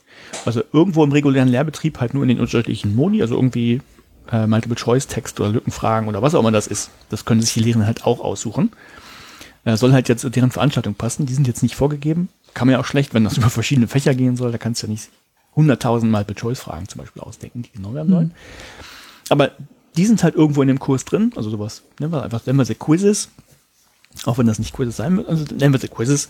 Und ähm, dann gibt es eben diese vier Gruppen. Die einen bekommen sofort Feedback, die anderen verzögert und die einen bekommen halt einen Anreiz, sich das Feedback anzugucken, was dann auch mit simplen Fragen tatsächlich äh, geprüft wird. Also ähm, das ist eine Kontrollfrage. Du kriegst irgendwie Feedback und dann kriegst du noch eine Frage zu dem Feedback. Also welches, was ich, welches Wort steht an der fünften Stelle oder sowas. Von der Idee. Und dann kannst du sicher sein, okay, haben sich es vielleicht nicht verstanden, aber sie haben es zumindest irgendwie offen gehabt. So, also das ist, ähm, muss auch nicht eine Frage sein, es können auch über den Kurs verteilt ähm, natürlich mehrere Fragen sein. Ne? Das ist dann auch wieder diese ganze Variabilität, die da drin ist. Und dann gibt es später, wobei auch das wieder nicht festgelegt ist, ob das jetzt ein gesonderter Test ist, weil es sich einfügen soll. Also es kann auch die ganz normale Klausur sein. Äh, gibt es einen Test, wo dann halt geguckt wird, also wo nochmal Fragen gestellt werden und dann wird geguckt, ähm, so mit Bezug zu den Items, die man vorher hatte, in diesen Quizfragen, äh, hat dann Lernerfolg, eine Verbesserung stattgefunden. Mhm. Oder ist es noch gleich so, oder ist es, ist es schlechter geworden? Kann, das kann ja auch sein. Das ist schon das ganze Design, also jetzt nicht so super kompliziert. Ne, von der Idee her, kriegst Quizfragen und dann je nachdem, in welchem Kasten du bist, kriegst du sofort Rückmeldungen, verzögert Rückmeldungen oder äh, kriegst du einen Anreiz, kriegst keinen Anreiz. Und dann wird am Ende oder irgendwann in einem Test geguckt, okay, hat sich das verbessert oder nicht. Alles dazwischen ist irgendwie variabel, wie, wie lange das aufeinander, äh, wie lange das dauert, bis es aufeinander folgt. Nur, das äh, ist klar, aber das, worum es geht, ist eben die, ist die Frage, was ist mit dem Feedback? So, das war das Design und dann haben sie es einfach handwerklich so gemacht, okay, äh, Frühjahr 2019 äh, sind, haben Konferenzen stattgefunden, über Social Media haben sie einfach aufgerufen, hey, wer Bock hat, da mitzumachen, der kann uns helfen bei der Forschung und kann quasi mitforschen. Bei den Lehren quasi, ne? Genau. Also mhm. sie haben jetzt eben nicht, sind nicht, äh, haben sie jetzt nicht alles selber gemacht, darum ging es ja nicht. Sollten ja live echte Kontexte sein. Also mhm. haben einfach geschrieben, ja, wer, wer macht dann irgendeine Veranstaltung? Muss ein paar Kriterien, sage ich auch gleich noch, die mussten erfüllt sein. Aber wenn ihr wollt, äh, könnt ihr mitmachen, könnt ihr uns bei der Forschung helfen. So. Ähm, ja, gab eben ein paar Bedingungen natürlich. Ähm, also das Ganze sollte im Herbst 2019 stattfinden, damit die das natürlich irgendwie handhabbar ähm, äh, kriegen. Nicht, nicht irgendwie der eine dann, der, der nächste, die wollten ja nicht ständig irgendwie was machen, äh, wegen der Ressourcen. Ähm, dann eine Einschränkung, die, wo ich erst dachte, hä, wieso das denn? Also die Leute mussten Canvas benutzen. Hm. Also Als das LMS, ist ein, ein ne? Lernmanagement, ja. genau, ein Lernmanagementsystem. Äh, Baba hat jetzt nicht, nichts mit Canvas an sich zu, sondern es sollte einfach, welches System ist letztlich eigentlich egal, sie hätten irgendeins nehmen können, aber ähm, viel aus irgendeinem Grund auf Canvas und damit die Lehrenden also nicht noch extra Aufwand hatten, sollten äh, die nicht neu, ein neues System erlernen müssen, wo sie vielleicht ihre alten Kurse nochmal umbauen mussten und dann da reinzubauen, sondern das war im Grund, ne? wenn ihr Canvas benutzt, ähm, könnt ihr mitmachen. Und ähm, ja, gut, dann offensichtlich, also dass ähm, der Kurs halt die äh, Fragen irgendwie messen muss, müssen in irgendeiner Form, was ich jetzt Test genannt hatte, also kann die normale Klausur sein, das war eine Bedingung. Also ein reiner Sitzschein eignet sich dann halt zum Beispiel nicht. Mhm. Sowas gab es ja früher zumindest mal. Äh, und die, der Kurs sollte mindestens 20 TeilnehmerInnen haben. So, das haben sie halt rausgeschickt. Teil, wer Bock hat und die Kriterien erfüllt, äh, der kann gern mitmachen. Und dann haben sich wohl, gab es 46 Bewerbungen äh, von 15 verschiedenen Fakultäten über fünf verschiedene Unis verteilt. Also noch relativ geclustert. Also fünf Unis ist jetzt auch noch nicht so breit. Äh, aber tatsächlich fakultätsmäßig von äh, äh, was weiß ich, äh, Sozialwissenschaften bis Informatik. So, das ganze Spektrum mit dabei. Mhm. Also jetzt nicht irgendwie ein besonderer Fokus. Das war, war ja gewollt. Ähm, zwei mussten dann tatsächlich noch rausgenommen werden, weil die Kriterien, also irgendwas von den Kriterien nicht erfüllt war. Fünf haben sich dann einfach dann doch gar nicht mehr gemeldet. Und äh, einer ist wohl zwischendurch ausgestiegen, von daher waren es dann noch 38. Äh, also 38 Kurse bzw. Lehrende, die das in 38 verschiedenen Kontexten durchgeführt haben. Und was wohl knapp über den 36 waren, die sie brauchten, weil es ab da wohl theoretisch irgendwie nur Sinn ergibt. Also äh, haben sie ihr, un ihr unteres Level, was sie haben wollten, haben sie erreicht. Mhm. Das waren dann in Summe erstmal äh, 2917 Studierende. Wenn man das jetzt im Durchschnitt bildet, 77 pro Kurs, also ganz schön große Sachen im, im Mittel. Äh, die Studis mussten natürlich zustimmen, von den ganzen 2017 haben aber nur 2331 zugestimmt, also 80 Prozent.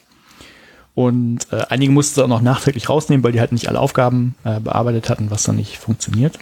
Und ähm, ja, genau. Ähm, die haben es rausgenommen. Und dann äh, gab es aber irgendwie, das, das habe ich nicht verstanden, ist auch nicht erklärt worden. Ich hatte ja gesagt, also zufällig eingeteilt in äh, Feedback sofort oder Feedback später.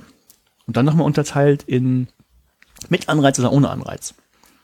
Und äh, die Gruppe, also es gibt 1496 Leute, die einen Anreiz bekommen haben und 585 nicht.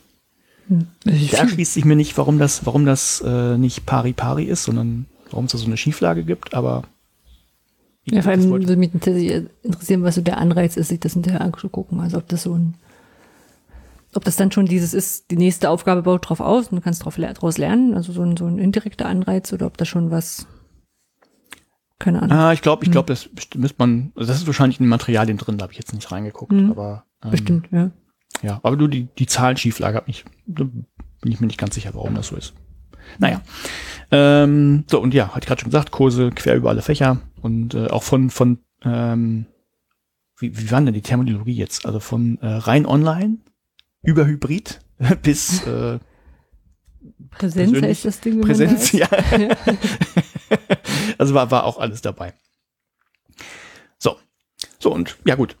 Also Leute haben das gemacht, die, die haben das Design bekommen, haben Hilfestellungen bekommen, dann nochmal Infos, wie geht's los. Und äh, ja, dann haben sie halt über die Laufzeit der Kurse die ganzen Daten gesammelt. Also nicht nur die, ähm, die Sachen, die sie halt wissen wollten, also wer hat jetzt wie auf die Fragen geantwortet und da abgeschnitten und dann mit dem Test abgeschnitten, sondern auch noch so alle möglichen extra Variablen, wo sie gesagt haben, okay, vielleicht äh, haben die irgendeinen Einfluss, nehmen sie erstmal mit. Also so von, von Sachen, die man einfach so im LMS dann rauslesen kann. Also haben die sich die Aufgaben angesehen, äh, wie viele Aufgaben haben sie beantwortet, welches Fach, Kursgröße, äh, kannst du ja wahrscheinlich noch x andere Variablen ausdecken. Die sind auch natürlich im Material äh, einsehbar.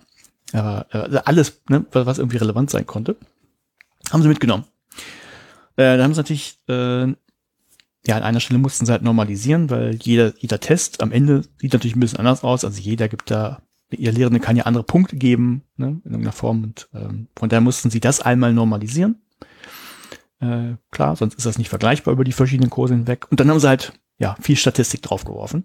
Das kürze ich jetzt einfach mal ab. Ähm, war aber sehr schön, war auch zumindest äh, so, welche Formeln sie benutzt haben, war so ansatzweise in dem Paper mit drin und natürlich die ganzen, also es sind R-Skripte zum Auswerten, äh, kann man, was da lässt, kann man über die Daten auch selber rüberlaufen lassen, kann man sich halt alles angucken. Also zum ähm, Replizieren des Ganzen top. Und dann kamen natürlich Ergebnisse raus. So, und jetzt Trommelwirbel. Äh, in Summe hat das Timing überhaupt keinen Effekt. Mhm. Also über alle Kurse hinweg, äh, mit diesen ganzen äh, Varianzen, die da drin sind, wenn du die halt äh, rausrechnest. Und es macht auch keinen Unterschied, ob du einen Anreiz gibst, äh, sich das Feedback anzugucken oder nicht. Interessant. Ein bisschen traurig. ja, ja also es ist wirklich, wirklich nahe der Null. Also nicht nur so gerade so nicht signifikant, also es ist wirklich, also wird über alles hinweg einfach kein kein Effekt feststellen. Also das ist traurig zum, zum Anreizding, ne? Das sagst du an, na, wobei kein Anreiz geben, sich den nicht anzugucken, heißt ja nicht, dass man sich dann nicht anguckt. Na, sondern das, ja, na, das sind auch andere Sachen. Also ja, die, genau, die wissen ja auch nicht, ob, ähm, ähm, ob die sich noch unterhalten haben. Also da gab es noch so ein paar Einflüsse, die konnten sie jetzt natürlich nicht rauslesen. Äh, ne? mhm. Also, ja. Also jetzt positiv äh, zugunsten des selbstbestimmten Lernen oder selbstgesteuerten äh, Lernen. Ne? Also lass die Leute selber entscheiden, ob sie sich angucken wollen oder nicht interpretieren. Ja, genau, genau. Das, mhm. ist, das macht keinen Unterschied. Also, also in Summe kein Effekt. Jetzt muss ich sich ein bisschen aufklären, aber wieso? Ich sage wieder in Summe. Natürlich kann es irgendwelche Fälle geben, ne, irgendwelche Settings, ähm, wo das doch einen Effekt hat. Ne, aber wenn man das jetzt, das wäre jetzt quasi das Labor. Ich hab, wir haben jetzt hier ein Setting mal überprüft und da haben wir einen Effekt gemessen. Mhm. Kann, kann wunderbar sein, aber wenn du es jetzt halt über deshalb haben sie das ja gemacht, weil du jetzt mal in die Praxis gehst, über diese ganzen verschiedenen Szenarien, die es gibt, gibt es halt im Mittel keinen keinen Effekt. Ja, Was man jetzt aber machen. hat halt für bestimmte Personen einen Effekt und für andere wieder nicht und dann. Genau, das, das kann halt ja. je nach Variable wieder anders sein. Jetzt haben sie gesagt, na gut, dann machen wir doch mal eine, so was wie eine Moderatoranalyse. Wir gucken mal, ob es nicht irgendeine Variable gibt, die das doch irgendwie beeinflussen kann. Ne? Wo, die mhm. man jetzt, wo man jetzt sehen kann, ah, okay, ähm, jetzt nicht wie, wie stark relativ zueinander, also was besser funktioniert als was anderes. Dafür war keine Strukturanalyse oder sowas. Sondern nur gibt es vielleicht eine Variable, wo man sagen kann, ah, okay, die hat vielleicht einen Einfluss, muss man sich mal angucken. Ähm, es gab aber auch keine Moderator-Variable, die jetzt so einen, also einen konsistenten Effekt hatte auf die, diese, ähm, ja, sie haben es Z-Scores genannt, also die, ähm, die normalisierten Punkte nachher. Also gab es auch nicht. Das Einzige, was sie gemacht haben, wenn man wirklich das Ganze sich sehr, sehr vorsichtig anguckt, so, nach Anhaltspunkten. Es ist nicht viel, aber vielleicht. Ne? Die, die Unsicherheit war einfach, die statistische war halt viel zu hoch. Ähm, dann gab es so ein paar kleine Sachen, ähm, die dann auch aufgefallen sind, was man sich mal genau angucken könnte. Mhm. Ähm, Also was, was es nämlich gab, es gab natürlich, weil das da den Lehrenden freigestellt war, sollte ja in ihren Kurs passen, unterschiedlich viele Aufgabensätze mit Quizfragen. Hm. Also von, also zwei waren irgendwie, waren Pflicht, die mussten da drin sein. Äh, die haben sie natürlich mindestens alle. Äh, es gab auch welche, die haben 18 verschiedene äh, Aufgabensätze mit, mit Quizfragen drin gehabt, also viel mehr. Hm. Und da könnte es tatsächlich sein, dass das, das Timing wichtig wird, wenn es mehr Aufgabensätze sind. Aber auch wie gesagt, ganz, ganz vorsichtig. Es kann, könnte sein. Ganz, ganz, ganz vielleicht. Muss man halt mehr forschen. Ne? Hm. Ähm, so, wo es auch so wie gesagt, minimal interessant, spannend wurde, das war dann, wenn man die, die Zahl der ähm, Tage bis zur Rückmeldung variiert. Also von äh, quasi einem Tag bis fünf Tage ging's ja. Und äh, die meisten haben das dann wohl bei äh, drei belassen, oder belassen, ja, haben die Mitte irgendwie genommen und eher viele da, viele darunter irgendwie weniger und ganz wenige haben dann fünf Tage genommen. Und also es könnte sein, dass so der Nutzen dieses verzögert, also wenn's, wenn das verzögert, das verzögerte Feedback hatte halt so ein bisschen Nutzen in diesen Fällen. Und äh, wenn es den hatte, war es so, dass es ein bisschen größer war, wenn der Zeitraum auch größer war. Das heißt, wenn man das Feedback eben nach fünf Tagen äh, gegeben hat und nicht nach drei Tagen, dann hat es tatsächlich ein bisschen mehr für den Lernerfolg gebracht. Aber das ist ja, mini, mini, mini, minimal. Überhaupt keine, war jetzt nix, was, was irgendwie relevant wäre für sich genommen. Erstmal geht einfach nicht.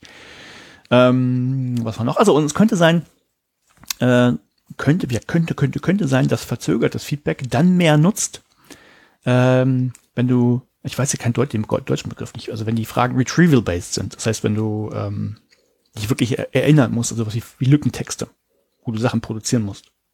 Und nicht sowas wie mhm. Recall-based, also wo du ähm, dich nur erinnern musst, ah ja, das war das Richtige bei Multiple-Choice-Fragen, wo du die Antwort vorgegeben bekommst. Ja. Also könnte sein, dass eben verzögertes Feedback da mehr nutzt, als sofort das, die Rückmeldung zu geben. Aber ja, das sind so, das sind so die, die Ergebnisse. Eigentlich eine große Null, wird halt nicht groß in der Presse erscheinen, weil es ja kein großer Effekt ist, den man gemessen hat, sondern im Gegenteil, man hat einfach gar nichts gemessen. Was man ja auch, ist ja auch eine Messung, aber. Ja, genau, ist auch ist ein immer so, so un unerwünschte, unerwünschtes Ergebnis. Ähm, naja, das kommt drauf an. Also jetzt kannst du ja eigentlich sagen, so, ist eigentlich egal, wann du das Feedback gibst, mach dir keinen Stress.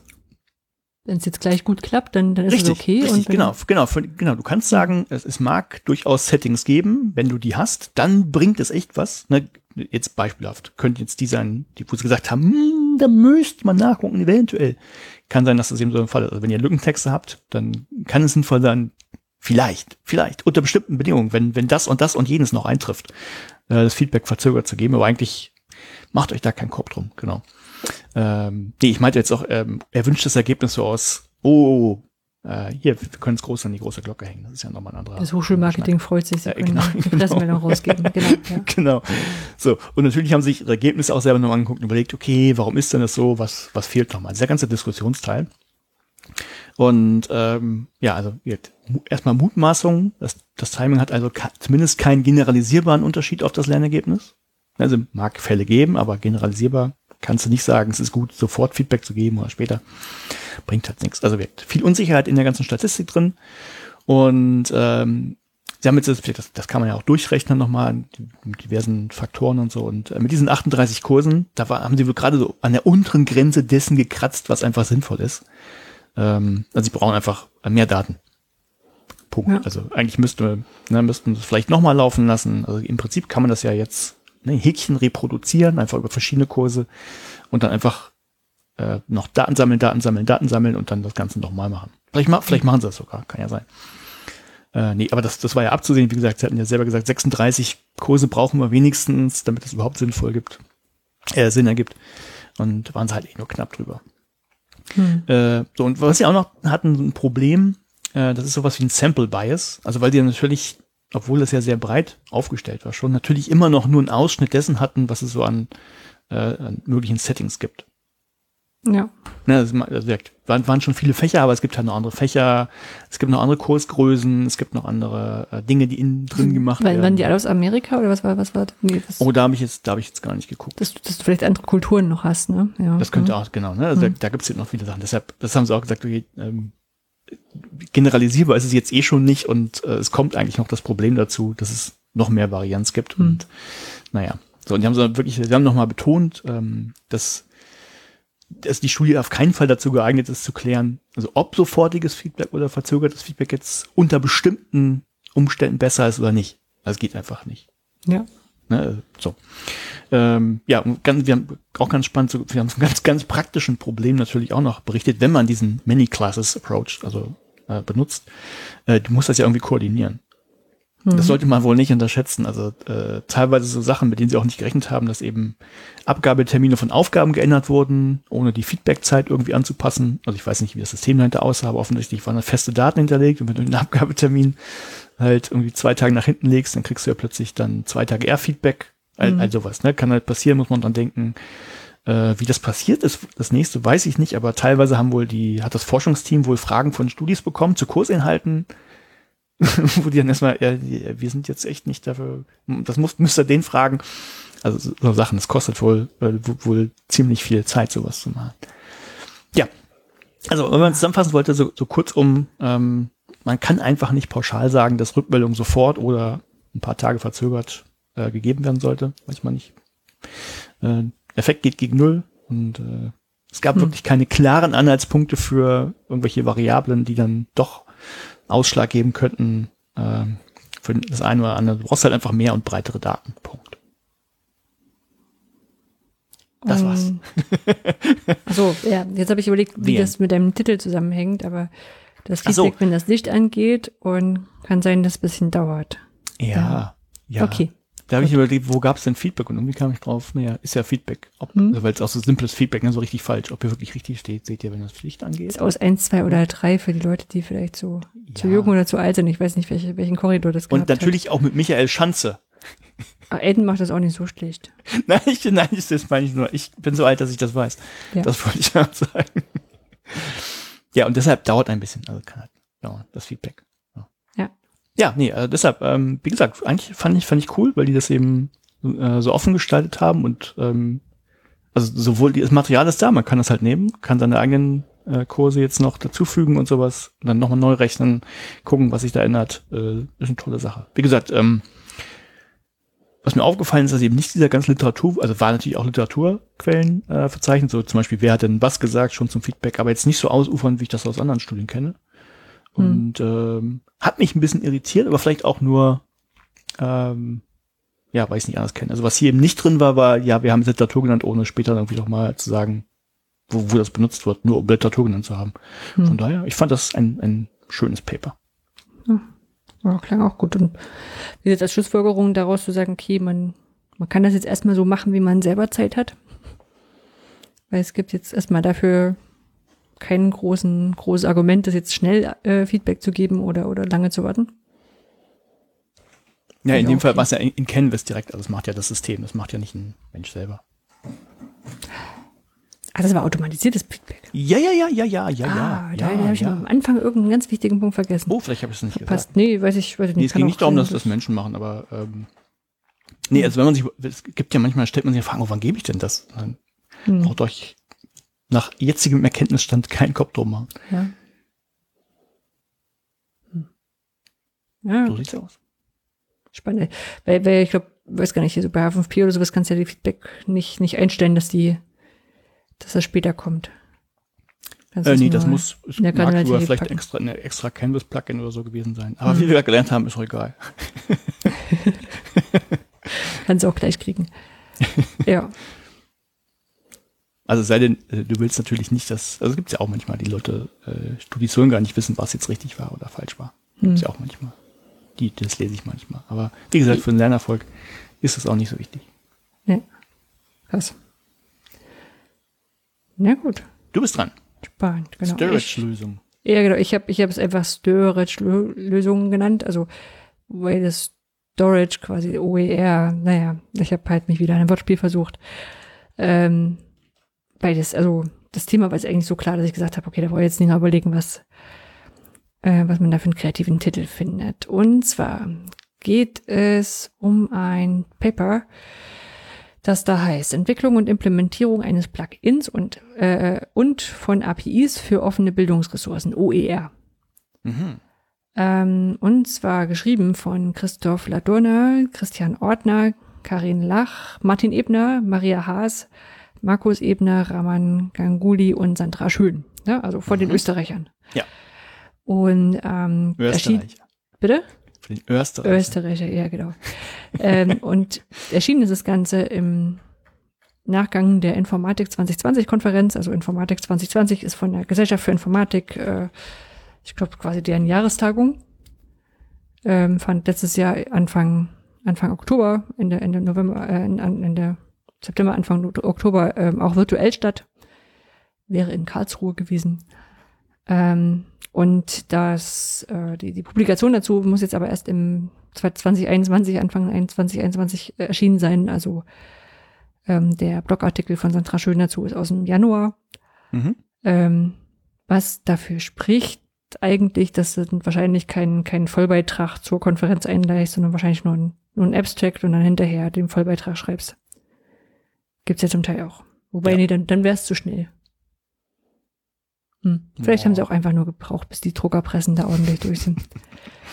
genau, also herausgegeben von äh, Reusner, Kozolek und Heinrich, ähm, Lecture Notes of Informatik und das Ganze steht unter der CC bei Share-like-Lizenz. Mhm. Also auch auf Lizenz ähm, ja. ist, glaube ich, auch eine, zumindest wenn man so halbwegs ehrlich äh, ernst meint, eine, ein bisschen eine glaubensfreie äh, Frage, das wenigstens Open Access zu veröffentlichen, wenn man da was über freie Bildungsgedönskram Sachen schreibt. Ja.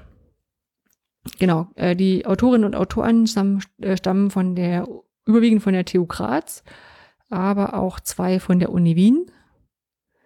Und das hängt unmittelbar mit dem, mit dem ganzen Ziel zusammen. Und zwar ähm, haben die in Österreich ja auch gerade so eine, so eine große OER-Förderlinie. Also wo die jetzt mehr oder weniger sagen, ähm, Open Educational Austria heißt die, äh, wo es darum geht, OER und offene Bildungsressourcen, freie Bildungsressourcen äh, zu fördern in den Hochschulen. Landesweit, also Stadt, mhm. nicht nur bundeslandweit. Was wäre das so, äh, Kanton? Ist das? Nee, das ist Schweiz. Also das Bundesland einfach in Österreich. Das sind auch Bundesländer, oder? Genau. Also richtig, richtig über ganz Österreich. ähm, und ähm, um da quasi OER voranzubringen, haben sie erstmal aufgeschlüsselt, das ist ja so ein bisschen in Europa, im deutschsprachigen Europa, ähm, nicht so einfach. Und zwar aus dem Grund raus, das haben sie eigentlich jetzt, also kennt man, kennt man schon, aber es ist mal wieder ein bisschen, bisschen paradox, weil im deutschsprachigen Bereich, also vor allem Deutschland, Österreich, ich weiß gar nicht, wenn es in der Schweiz ist, ähm, ist Hochschulbildung, also Besuch von, wenn du in der öffentlichen Hochschule was studieren möchtest, sind das relativ geringe Kosten. Na, also du hast keine, nicht wie in den USA, wo du dich erstmal mit, mhm mit zigtausenden da verschuldest, bloß für die Hochschulgebühren. Und hier hast du in Anführungszeichen nur zu organisieren, dass du irgendwo wohnst und isst. Ja. Ähm, aber der Besuch selber ist kostenfrei und du hast nur, eigentlich nur geringe Kosten. Also du hast, musst, wie gesagt, den, den Essen nebenbei finanzieren und meistens so einen Semesterbeitrag und so ein bisschen, vielleicht musst du ein Buch kaufen, aber kannst auch in die Bibliothek gehen. Ähm, und deswegen ist halt so OER anders als in den USA jetzt nicht unbedingt so ein Marketingmittel. Mhm. Ja, oder, oder so. Und dann, dann kommt noch dazu, dass die wissenschaftliche Freiheit sehr weit gefasst ist. Das heißt, dass du niemanden dazu zwingen oder vorschreiben kannst, dass da irgendwie alle Materialien freigegeben werden müssen an der Hochschule. Mhm. So, das ist ja nicht so einfach, aber deswegen muss es möglichst einfach machen, so dass dieser, dass es auf gar keinen Fall als Mehraufwand groß wahrgenommen wird. Ja? Und in diesem Bereich Open Education Austria äh, sollen eben auch Service- und Technologieinfrastrukturen entstehen. Und die Idee ist, wir haben ja dann an den Hochschulen der Managementsysteme, also sowas wie Moodle oder Elias oder OLAT. Was auch immer, ja. Und von denen aus, wenn ich, wenn ich da als Lehrender meine Materialien hochlade und dann nur noch so einen kleinen Knopf daneben habe, der das Ganze dann in OER-Repository abspeichert, mhm. dann wäre das ja total einfach und so müsste man das machen. Und weil das sehr danach klingt, wie das, was wir bei uns im Future Skills Projekt auch, also die wir vorhaben, aber was so ein Ideal wäre, ne, dass man so viele Sachen gleich auch irgendwo zentral speichern könnte, dass andere Lehrende zumindest drauf zugreifen können. Die freie Lizenz wäre dann noch super duper Bonus. Mhm. Ähm, da ich gedacht, ich gucke mir das mal an. Wollte ich sowieso lesen. Das ist ganz spannend. Ähm, ja. Genau. Ist und ja, sie haben es, ja? Äh, ich, ich halte mich noch zurück ich habe genau. schon überlegt, ob dann die, äh, wie hat, äh, ein Randgedanke schon, ob dann die Forderung kommt, ja, äh, aber nur innerhalb der Uni oder sowas, also begrenzt auf einen bestimmten Teilnehmerkreis wieder. Ja, genau. Ah, okay, ähm, gut. nö, geht. Also hier in, in dem Bereich Open Education Austria ist es tatsächlich so, dass es zumindest dann in der in der Bibliothek ankommt. Und es klingt immer so, als ob diese Bibliothek natürlich von allen nutzbar ist. Das weiß ich nicht.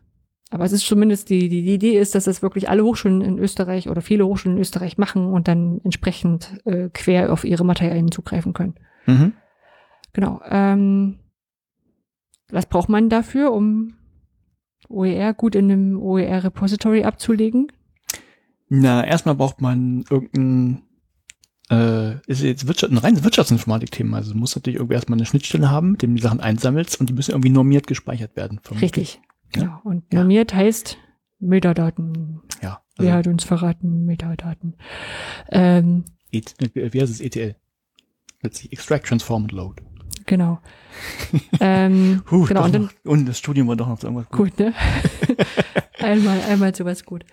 Genau. Ähm, und dann haben sie auch gesagt, okay, wir brauchen dann jetzt möglichst, möglichst einen Standard für Metadaten. Ne? Dann kommt wieder dieses, dieses Bild von XKCD, dieses die Comic auf, im Kopf. Äh, Ja, ne? so, so. Also es gibt 40, äh, 41 Standards für das und das. Wir sollten einen einheitlichen Standard schaffen. Ergebnis, wir haben 42 Standards für das und das. ähm, genau. Also möglichst was nehmen, was schon da ist. Und da haben sie einfach gesagt, im Hochschulbereich ist der Learning Objects Metadata Standard der vorherrschende, also kurz LUM. Mhm. Ähm, alternativ könnte man auch LRMI, das ist der Learning Registry Metadaten Initiative, also die Metadatenstandard für den, äh, nehmen können. Aber sie haben gesagt, im Universitätenraum ist so, so dominierend, das nehmen wir jetzt. Ach so, hatte ich hatte das schon anders gedacht, glaube ich. Äh, Es ging nur um die Metadaten. Ich hätte gedacht, also äh, es gibt ja so was, was ich äh, Multiple-Choice-Fragen in Moodle, in Canvas, in Ilias, äh, dass man die auch überführt ineinander.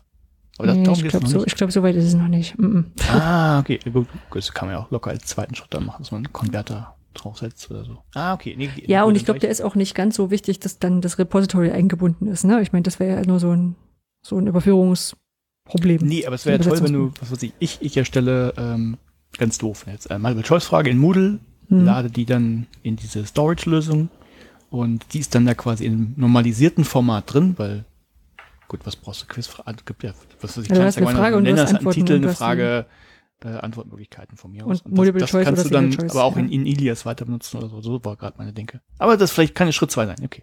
Genau, genau. Also das wäre auch was, wie gesagt, was ich jetzt auch außerhalb der Hochschulen sehen würde. Das Wichtigste, sie wollen ja erstmal alles einsammeln.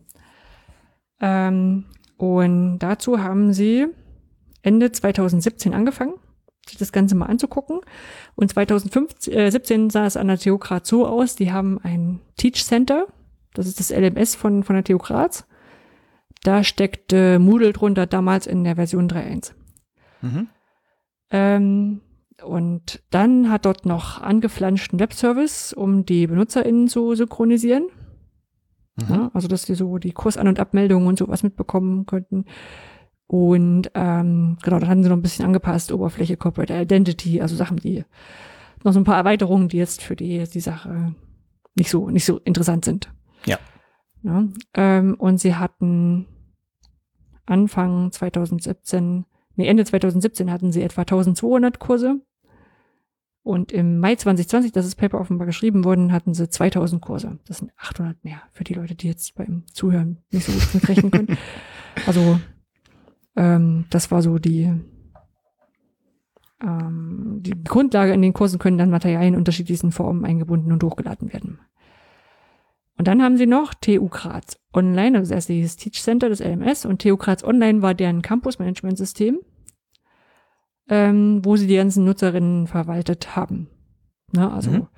wer ist das, wie heißen die, wie ist die Stu äh, Matrikelnummer, ähm, können sich für der Veranstaltung anmelden, können Prüfungsergebnisse einsenden, sehen und solche Sachen tun. So. Und dann hatten sie ein, ein Repositorium der TU Graz, das war eine Eigenentwicklung, PHP geschrieben. Und das hatte damals schon ähm, na, die Metadaten im MAP-Format, wenn ich das Du, Ich die sehe Maschinen- gar nicht, die Formate. maschinelle Austauschformat für Bibliotheken. Und da weißt du, wo es herkommt. genau. Und es wurde aber in äh, ähm, dieses, dieses MAP-Format, was damals noch verwendet wurde, ähm, wurde dann ähm, eingestellt und durch Mark 21 abgelöst. Da steht aber nicht da, was es ausgeschrieben heißt. Und ich habe es auch nicht nachgeguckt. Ähm, genau, das gab so als Grundlage und ergänzend haben sie noch gesagt, es gibt noch ein Videoportal der TU Graz, äh, TUB, also Tube quasi so, um äh, Lehrveranstaltungen irgendwie zu speichern und Lehrvideos und die haben noch die MOOC-Plattform eMorgs, die sie noch der Vollständigkeit halber erwähnt haben, wahrscheinlich damit die Leute, die es lesen, daran erinnert werden, wer das ist. So, ähm, und haben sich so überlegt, okay, Grobkonzept muss ja so aussehen, wir kommen aus dem Campus, äh, das das Campus-Management-System gibt ja ein paar Metadaten ans LMS, ne? also welcher Student mhm. ist da gerade aktiv ähm, oder, oder welcher, welcher Lehrende, welche, welche der Veranstaltung haben wir da gerade vor uns. Ähm, dann brauchen wir ein Plugin, was die Metadaten für die OER-Geschichten zusammenstellt. Ähm, dann brauchen wir eine Schnittstelle für einen Datenimport für dieses TU Graz Repository dann eins für den Metadaten-Export, damit das Ganze ins große OER-Portal für Österreich wandern kann. Mhm. Na, also die hatten quasi doch so ein, so ein eigenes Repository für die, für die TU Graz. Das kann sicherlich sinnvoll sein, gerade wenn du noch Sachen speichern möchtest, die nicht nur OER sind. Ähm, und wollten das dann in das OER-Portal reinhauen. Und das war aber zu dem Zeitpunkt auch noch in der, in der Entwicklung. Also mhm. da wussten sie noch nicht ganz so, wie das aussieht. Und ähm, genau, dann haben sie sich das äh, LOM-Metadatenschema angeguckt und haben geguckt, was denn da so für Metadaten gebraucht werden und welche man schon hat. Ne? Also weil die, die Idee war ja zu sagen, okay, wir müssen so viel wie möglich einfach äh, individuell äh, automatisch erfassen, damit die Lehrenden da auch jetzt keinen Zusatzaufwand haben. Mhm. Ja? Und haben sie die Tabelle im Paper drinstehen, wo eben sowas drinsteht wie ähm, also der Metadatenstandard äh, hat folgende folgende, folgende Metadaten. Ne? Also zum Beispiel kriegt dann so, ein, so, ein, so eine Ressource, kriegt dann eine ID und kriegt dann äh, Namen und einen Titel und eine Sprache und sowas, ne? Und welches Semester dazu gehört. Und ganz viele andere Sachen auch. Und dann haben sie geguckt, okay, ähm, welche von den Sachen stehen denn dann im, im Teach Center, also im LMS schon drin? und welche bekommt man, da steht dann, in, also Vienna, also welche, welche Sachen braucht dieses OER-Portal in Wien, dass mhm. es nachher hin soll und ähm, was wird jetzt wie abgedeckt. Ne? Also kann man sich da in dieser Tabelle anschauen. Ne? Haben gesagt, okay, welche, welche Sachen gibt's, welche Sachen brauchen wir vielleicht. Dann haben sie auch festgestellt, okay, wir brauchen jetzt nicht alle Felder von dieser, von diesem Metadatenstandard äh, auszufüllen, weil nicht alle ähm, nicht alle relevant sind. Zum Beispiel haben sie äh, Cost- und Reference-Programm haben sie rausgeschmissen, mhm. weil sie nicht als relevant erscheinen. Also Kosten sicherlich, weil eine Hochschule in der Regel keine kostenpflichtigen Lehrveranstaltungen hat und wenn man sich dazu geeinigt hat, dass es so bleibt oder generell so ist und nicht noch irgendwie drei Ausnahmen gibt, dann kann man das einfach rausschmeißen und muss es nicht jedes Mal mit 0 Euro besetzen. Ja. ja. Ähm, ist vielleicht auch eine, eine politisch clevere Entscheidung, weil wenn die dann irgendwann die Idee haben, wir müssen das doch kostenpflichtig machen, dann sagt man, nee, man kann das System nicht. naja gut, das wären so Sachen, die, wenn es nicht gerade einen Einheitspreis gibt, äh, ist das ja eh wieder bei jedem anders, dann bringt das in den Metadaten dass da schon was drinsteht, auch nichts, weil du vielleicht nicht den Preis übernehmen willst, der ja schon drin stand. Ja, ja, genau. Das haben sie auch äh, als nächstes mit äh, äh, hingepackt, dass natürlich irgendwie ein Teil trotzdem weiter selbst ergänzt oder geändert werden können muss. Ne? Also mhm. klassischer Fall äh, steht jetzt, glaube ich, hier nicht drin, aber ähm, oder beziehungsweise nur indirekt. Ähm, du könntest ja sagen, die Person, die ein Material hochgeladen hat, ist Autor oder Autorin. So, könnte aber jetzt einfach der Hiwi sein oder die wissenschaftliche Mitarbeiterin und geschrieben hat aber wer anders. Mhm. Na, dann wieder ein anderer Hiwi und eine andere wissenschaftliche Mitarbeiterin, weil der Hochschullehrer und die machen nichts. Ähm, genau, das, also da müssen ein paar Sachen müssen editierbar sein, dass es prinzipiell noch geht. Ähm, und dafür haben sie eine Eingabe, also haben sie in dieses Plugin, was an das Lernmanagement-System eingedockt werden muss, musste dann auch so eine Eingabemaske haben. Mhm. Na, also und genau, was, was ganz wichtig ist, was da auswählen muss, die Creative Commons Lizenz, die steht dann nämlich erstmal gar nicht dran. Na, welche, welche du da vergibst. So, und ähm, Sie haben sich entschieden, dass die Lehrenden eine Berechtigung haben müssen, um Sachen in dieses zentrale OER Repository, also erst von, das, von der Graz und dann wird es ja weitergereicht an dieses zentrale OER-Portal, um das da hochzuladen. Mhm. Na, die Idee ist, dass sie ähm, Ja. dass die, die, die so einen Menüpunkt haben und entweder du hast eine Berechtigung, dann kannst du darüber die Dateien hochladen. Oder du hast keine Berechtigung, dann erhältst du ein paar Informationen und äh, wie du diese Berechtigung bekommen kannst. Mhm. Das ist wahrscheinlich Ja. so ein, ähm, na, wir wollen sicherstellen, dass die Leute äh, auch wissen, was sie da tun und wer nicht plötzlich urheberrechtlich geschützte Sachen da drin Genau, haben. genau. Da kommen wir später noch dazu, gibt es ein Weiterbildungsprogramm. Ja. Ähm, genau, aber sie können, also rausgekommen sind sie am Ende, dass sie nur ganz wenige Metadaten überhaupt editierbar machen müssen. Das ist der Dateiname, die Sprache, der Ressourcentyp, Rolle, Autor, also was Urheberin Urheber ist, CC-Lizenz und Schlagworte. Mhm. So, ne, mehr brauchst du eigentlich nicht in, also sowas wie, wie Dateityp, ne, ist es jetzt ein Video oder ein, oder ein Sounddatei, das, das erkennst du einfach der Endung an. Na, das muss man nicht, muss man nicht Ja, ver- beziehungsweise der verändern. Bytekennung. Endung ist so, macht Windows und äh, Ja. spinnt dann häufig. Ja, ja, ja, gut. Hm. ja, Genau, da haben nee, sie dann, stimmt schon.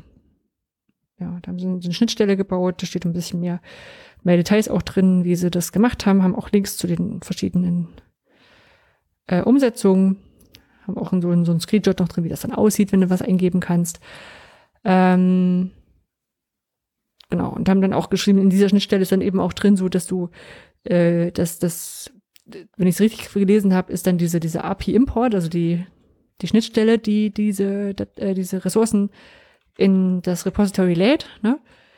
die fragt auch nach einem Token, ob die, die Institution, die da was reinladen will, auch berechtigt ist. Mhm. Ne? Also jetzt so, so klingt so, als wäre sie so, so generell offen, aber halt nur ein ausgewählter Kreis an, an Hochschulen dürfen da was reinladen. Was auch sinnvoll ist, weil die Leute aus uns auf blöde Ideen kommen. Ja. Das Ding erstmal zuschmeißen. Schon Studierende sind da, glaube ich, schon, schon, schon witzig drauf. Kann ich mir, kann ich mir lustige Sachen einfallen lassen. Genau, haben dann auch gesagt, dann, äh, genau, und, und, und was, was ich auch gut und spannend fand, ist, dass sie ähm, quasi wie ein, wie soll ich denn sagen, wie ein Paket bauen, ne? ähm, wo die Metadaten reinkommen als, als JSON-Datei. Und, jetzt habe ich es aber nicht an der Stelle hier stehen, dann habe ich es, weiß gar nicht, stand irgendwas später noch, ähm, dass sie ein paar Sachen führen sie automatisch hinzu, aber der, der Kurs kann auch komplett gepackt werden. Mhm. Ja, das ist ja das, was, was Moodle, Also Moodle, äh, genau. Genau, was Moodle, was ich, was ich immer gut fände, wenn das, wenn das ginge, dass das bei den OER-Kursen bei uns, dass man einfach draufklickt und sagt, hier laden wir den Kurs runter, dann kann ich mir den, mein eigenes Moodle reinpacken und dort weiter verwursteln. Ähm, das sieht so aus, als könnten die das auch per, per Klick freigeben, quasi. Mhm. Das sah ganz nett aus. So. Und dann haben sie, genau, dann haben sie Äh, diese, Ra- Randnotiz intern für dich, das war etwas, was Charlotte mal vorgeschlagen hatte. ah, Dass das standardmäßig einfach in offenen Kursen in Moodle drin ist. Hm, eine Kollegin, genau. Aber es ist also ich, ich, äh, ich, ich wusste, also ich auch, äh, ich begegne solche Fragen immer nur, wenn ich dann über OER spreche und dass die Kurse auf, äh, auch frei lizenziert sind und dann die Sache, okay, wo kann ich den runterladen? Mhm. Dann sagst du, hm, ja, schreib mir einfach. Also, weil, weil die Berechtigungen nicht so, Ja. nicht so gut ver verteilbar sind, das runterzuladen. Das ist eigentlich ein bisschen doof. Also man könnte jetzt beim, wenn man, wenn man fertig ist, so einen Kurs zu bauen, könnte man natürlich auch eine, eine Version sichern und die bereitstellen zum Download. Aber vielleicht ändert man doch irgendwann noch was dran und dann ist es nicht aktuell, dann muss man es aktuell halten. So nach außen ex exportiert der Knopf Genau. Auf quasi. alle Fälle ist das eine Sache, die ich mir sehr gut gemerkt hatte, dass das geht, dass ich das gut fand, Mhm. dass es geht. Und meine, so die Plattformen, die wir entwickeln, so können ja sowas auch vielleicht kriegen. Das, Ja. das hilft ja auch immer, wenn Ja, man sagt, die Österreicher, die können das schon. Ja, genau. Warum können wir das nicht? ja, genau. Und ähm, dann haben sie noch was zur Prozessgestaltung gesagt. Also nicht nur der technische Prozess, sondern eben auch dieser Qualifizierungsprozess. Ne? Sondern und haben gesagt, wir verbinden mal das, was wir, also hat, ich weiß, die haben sowieso schon angefangen gehabt, und zwar eine OER-Zertifizierung für Lehrende. Mhm. Ja, also genau das, was du gesagt hast, ne, damit halt Lehrende da nicht einerseits nicht unsicher sind und falsch was hochladen und nachher ist es falsch getaggt und dann benutzt das jemand und dann kommt ein Anwalt. Also meistens kommen die ja sowieso nicht, aber Dann kommt der Säumige um die Ecke. der, ja, genau. Der wahrscheinlich gerade nicht. Ja, genau, der würde nur, nur Bescheid zu ihm geben oder sowas, aber dann, keine Ahnung, irgendwelche anderen bösen Leute. Dass man so rechtliche Schwierigkeiten vermeidet, deswegen ist es gut, dass man dafür eine OR-Weiterbildung macht.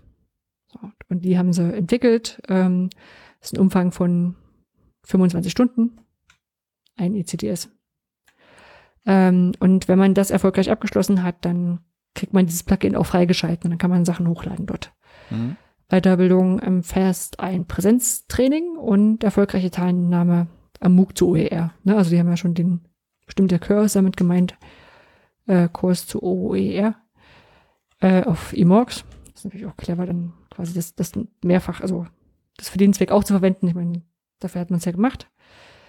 Ähm, und äh, haben dann auch nochmal beschrieben, woran sich der Inhalt von, von der Weiterbildung orientiert und das nochmal aufgeschrieben. Also du musst quasi diese, diese Weiterbildung gemacht haben, um da frei äh, drin handeln zu können.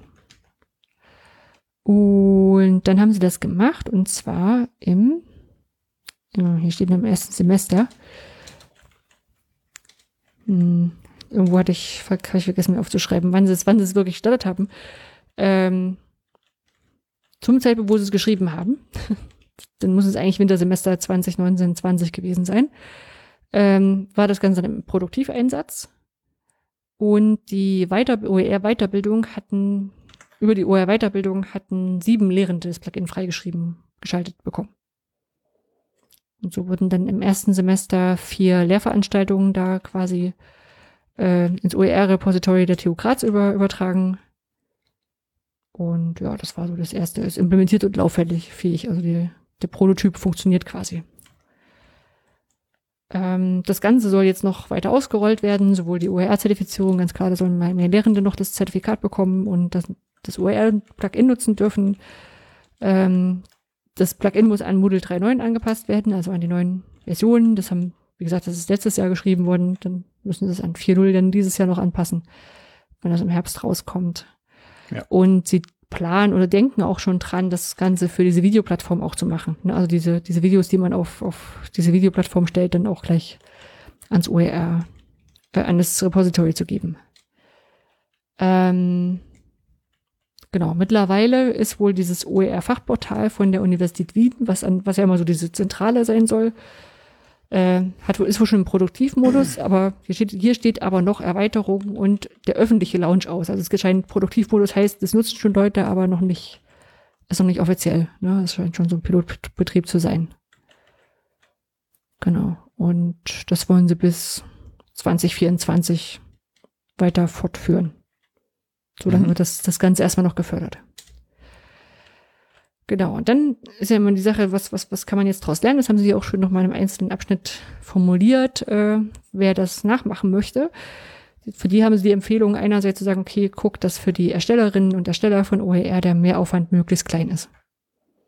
Ja, also dass, dass man da auch Lust drauf hat, das hochzuladen und dann nicht sagt, ach nee, dann mach ich lieber nicht, dann muss ich hier noch drei Sachen eingeben. Ja.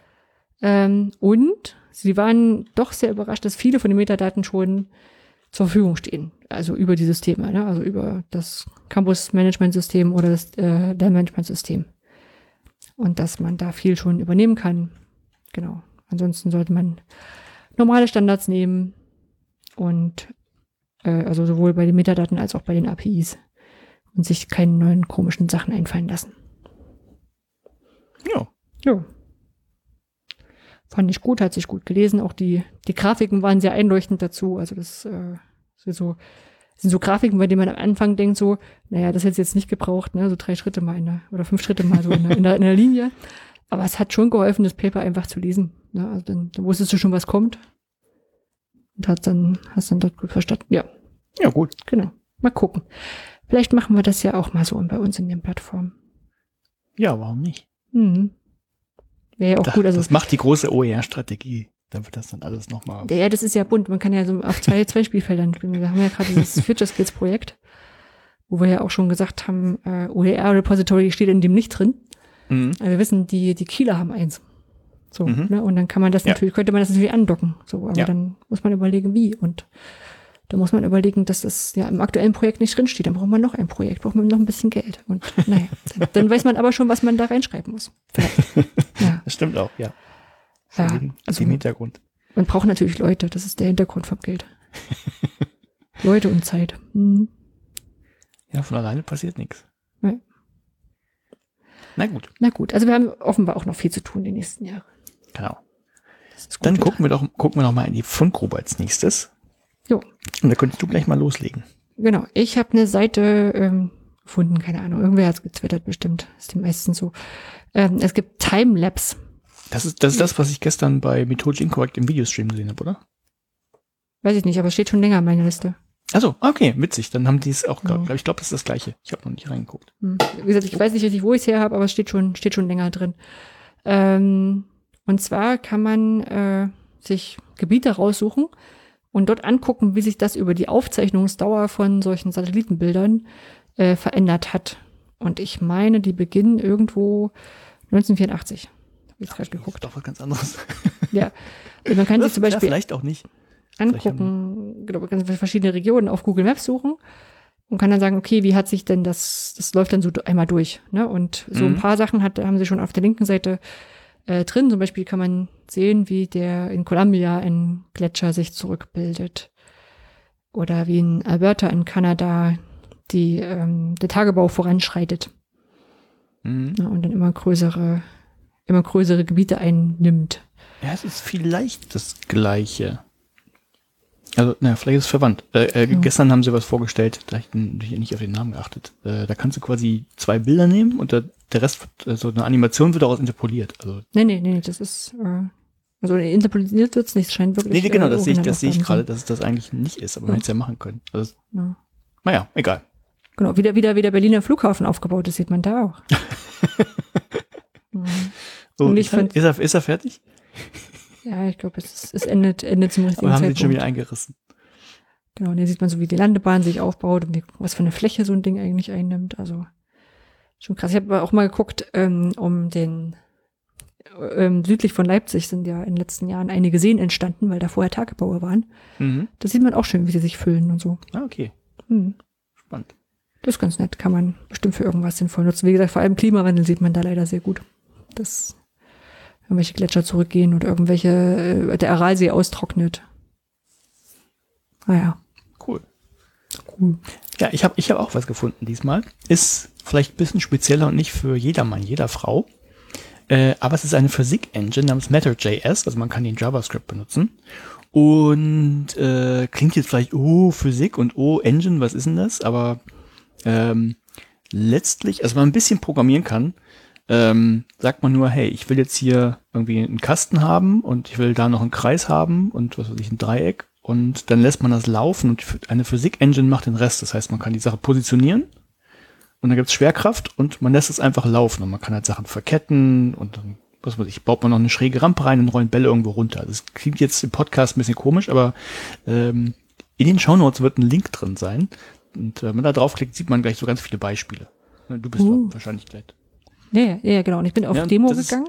Genau, ja genau. Man muss da im Prinzip ähm, nichts, genau, dieses, also wenn man nur auf die Seite geht, sieht man halt so ein- im Kurs Schnelldurchlauf so ein paar Animationen laufen. Äh, das kann man aber alles sich live angucken und es wird dann wirklich im Browser berechnet. Und wenn man das selber erstellen will, muss man halt wirklich nicht, also man muss, klar, ja, ein bisschen programmieren muss man hier schon können, aber ich war sehr fasziniert davon und habe damit schon ein bisschen rumgespielt und äh, überleg schon, was ich damit irgendwie mal, mal bauen könnte. Ja, aber du hast bei der Demo-Variante kannst du auch so schon ein paar Szenarien raussuchen und dann, wenn ich das richtig sehe, gibt's ja auch ein paar Parameter, an denen du Ja, rumspielen ja, kannst. da siehst genau, das ist dann die für die Fortgeschrittenen, die können jetzt, äh, was weiß ich, die, ähm, was weiß ich, den Luftwiderstand ändern, auch für jede, jede, was weiß ich, jeden Kreis Aber du und kannst so weiter. anfassen. Ja, also, du kannst anfassen, kannst du so- kannst es rumschieben, du kannst dann Genau. Teile werfen und du musst halt, das ist alles, das brauchst du nicht programmieren, das ist fertig. Du brauchst im Prinzip nur sagen, hier, ich habe die Bausteine und was weiß ich, hast ja bei einigen so Rampen gesehen, sagst du, die sind fest, die fallen halt bitte nicht runter, das ist jetzt meine Umgebung. Und alles, was eben nicht fest ist, das ist der Schwerkraft ausgesetzt und macht dann halt das, was mit dem gegen, mit dem, was passieren würde mit der Dichte, die es hat und der Masse, die es hat und dem Luftwiderstand, den du zugewiesen hast. Mit dem Reibungskoeffizienten, den du zugewiesen hast. Das ist so, Mhm. ups, da kann man halt äh, sehr viel mit rumspielen. Ja, das ist ganz cool, weil auch so, was hab ich hier eine Brücke und dann kannst du einzelne Teile so ein bisschen, bisschen rum, rumschießen Genau, du kannst und das, gucken, was da ne, passiert. genau, das sind quasi äh, sowas wie, ähm, wie heißt das auf Deutsch? Joints, äh, Gelenke. Kannst sagen, Mhm. also ich habe ich hab hier drei Kugeln und die verbindest du mit, äh, die verbindest du halt und dann kannst du sagen, äh, was dazwischen sein soll, ob das eine starre Verbindung sein soll oder eine flexible Verbindung oder vielleicht eine Feder und dann den Rest macht aber die Engine. Und dann lässt du es einfach laufen, guckst es dir an und dann, ja, genau, genau wie du es festgestellt hast, man kann das noch anfassen und dann, äh, wo sich die Feder bewegen, runterziehen, loslassen oder was aber du gebaut hast. Sachen auf eine Brücke drauffallen lassen und irgendwann biegt die sich durch und noch weiter durch. Hm, das ist ganz echt toll. Ah, und hier, ähm, was ist Gleitwiderstand haben sie auch dabei. Genau. Friction könnte Gleitwiderstand sein, zumindest sah es so aus, Ja, genau, wenn du unterschiedliche Sachen reinpackst. genau. Ach, cool. Und das kannst du halt auch für, also ist jetzt nicht, dann nicht echt, aber du kannst das für jeden, äh, den Widerstand klar, den kannst du ändern. Du kannst aber auch, wenn du willst, äh, also du kannst für je, jedes Ding ähm, Sachen einzeln festlegen. Du kannst auch die Gravitation ändern, wenn du willst, dann fliegen auch Sachen nach oben oder das ist, das ist echt großartig. Das ist cool. Weiß noch nicht, wofür man es brauchen kann, aber cool ist es. Zumindest Ja, eine Weile mit rum. Wenn du willst, kannst du, kannst du halt verrückteste Sachen machen. Wenn du, wenn du Schwerkraft nach links und nach unten haben willst und nach links, also kannst du es auch einstellen. kannst du Magnetwände simulieren oder wenn du halt viele kleine Kreise machst, hast eine Flüssigkeit oder, oder, oder. Also. Cool.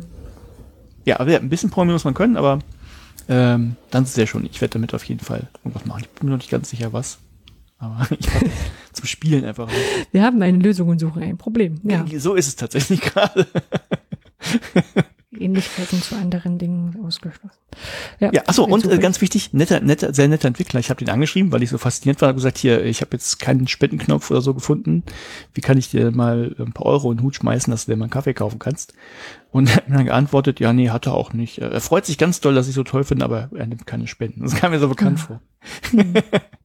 Liam heißt er, ich weiß noch nicht, wie weiter. Schön, schön. Gut. Ja. Ich habe den Gramgen-Bot irgendwo gesehen. Äh, da muss ich mir Keine Ahnung, habe ich vergessen wo. Ähm, Das ist wahrscheinlich ein Bot. genau, es ist ein Twitter-Bot. Und wenn du den erwähnst und ein Bild bei dir in den Tweet hast, dann liest der, bestimmt mit KI, ähm, liest der raus, was in dem Bild drin ist. Die Metadaten. Guck mal, kannst du gleich benutzen für das Plugin. Ja, nicht mal nur die Metadaten. Ich habe es probiert, zuerst mit einem, wo ist denn der hier? Wo ist denn hin? Entweder werden die Tweets gelöscht oder ist schon weg. Nee, aber ich habe heute auch noch gesehen. Oh, nee, der Account ist gesperrt. Verdammt. Oh, hätte er was Böses Der war, also der war heute früh noch da. Als ich ihn verlinkt habe, hat er noch ein Bild gehabt. Oh, oh. Na, mal gucken. Er ist dann bestimmt wieder da, weil es ist eine gute Idee, das so zu machen. Das ist ja blöde, keine, hm, naja. Ähm, also in meinem Test hatte ich, äh, hatte ich einen Screenshot von der EduCamp-Seite einfach mal so genommen, ne, also wo so Text draufsteht. Mhm. Und der konnte aus dem Screenshot den Text rauslesen. Ja, guck an. Der war auch nicht in den Metadaten drin? Bitte? Der war auch nicht in den Metadaten drin? Nee, nee, nee, nee, richtig, was Okay. in dem, in dem drin steht. Also ich habe äh, einfach nur einen Screenshot gemacht, da steht bestimmt sowas drin wie educamps.png oder so, vielleicht ein Nee, Zeitstempel. ab, ja. Texterkennung ist relativ billig. Also, Ja, ja, aber er macht's halt. Also Ja. das, was du sonst in die teuer in die in die in die Beschreibung reinschreibst, ne? Also jetzt so mit Barrierefreiheit und äh, kannst ja Bildbeschreibung zu einem zu einem Text reinschreiben, äh, zu einem Bild mittlerweile auch bei Twitter manuell reintippen. Mhm. Ne? Aber das äh, das sah echt ordentlich aus. Ein bisschen enttäuscht, hoffentlich wird er wieder eingemalt, angemacht. Und und Fotos hat er auch beschrieben. Also ich hatte so ein Ja, guck Also mal, dann kann nicht- nicht so ganz einfaches Text, Versuch. Text mit ausgefüllt für das OER-Tool. hm, so Cool. guckt euch das mal in zwei Tagen an. Und dann hoffen wir einfach, dass es dass er dann wieder da ist. Ist ja blöd. Ich kann, warum versperrt man denn sowas? Der war cool. Hm, Tja, wer weiß.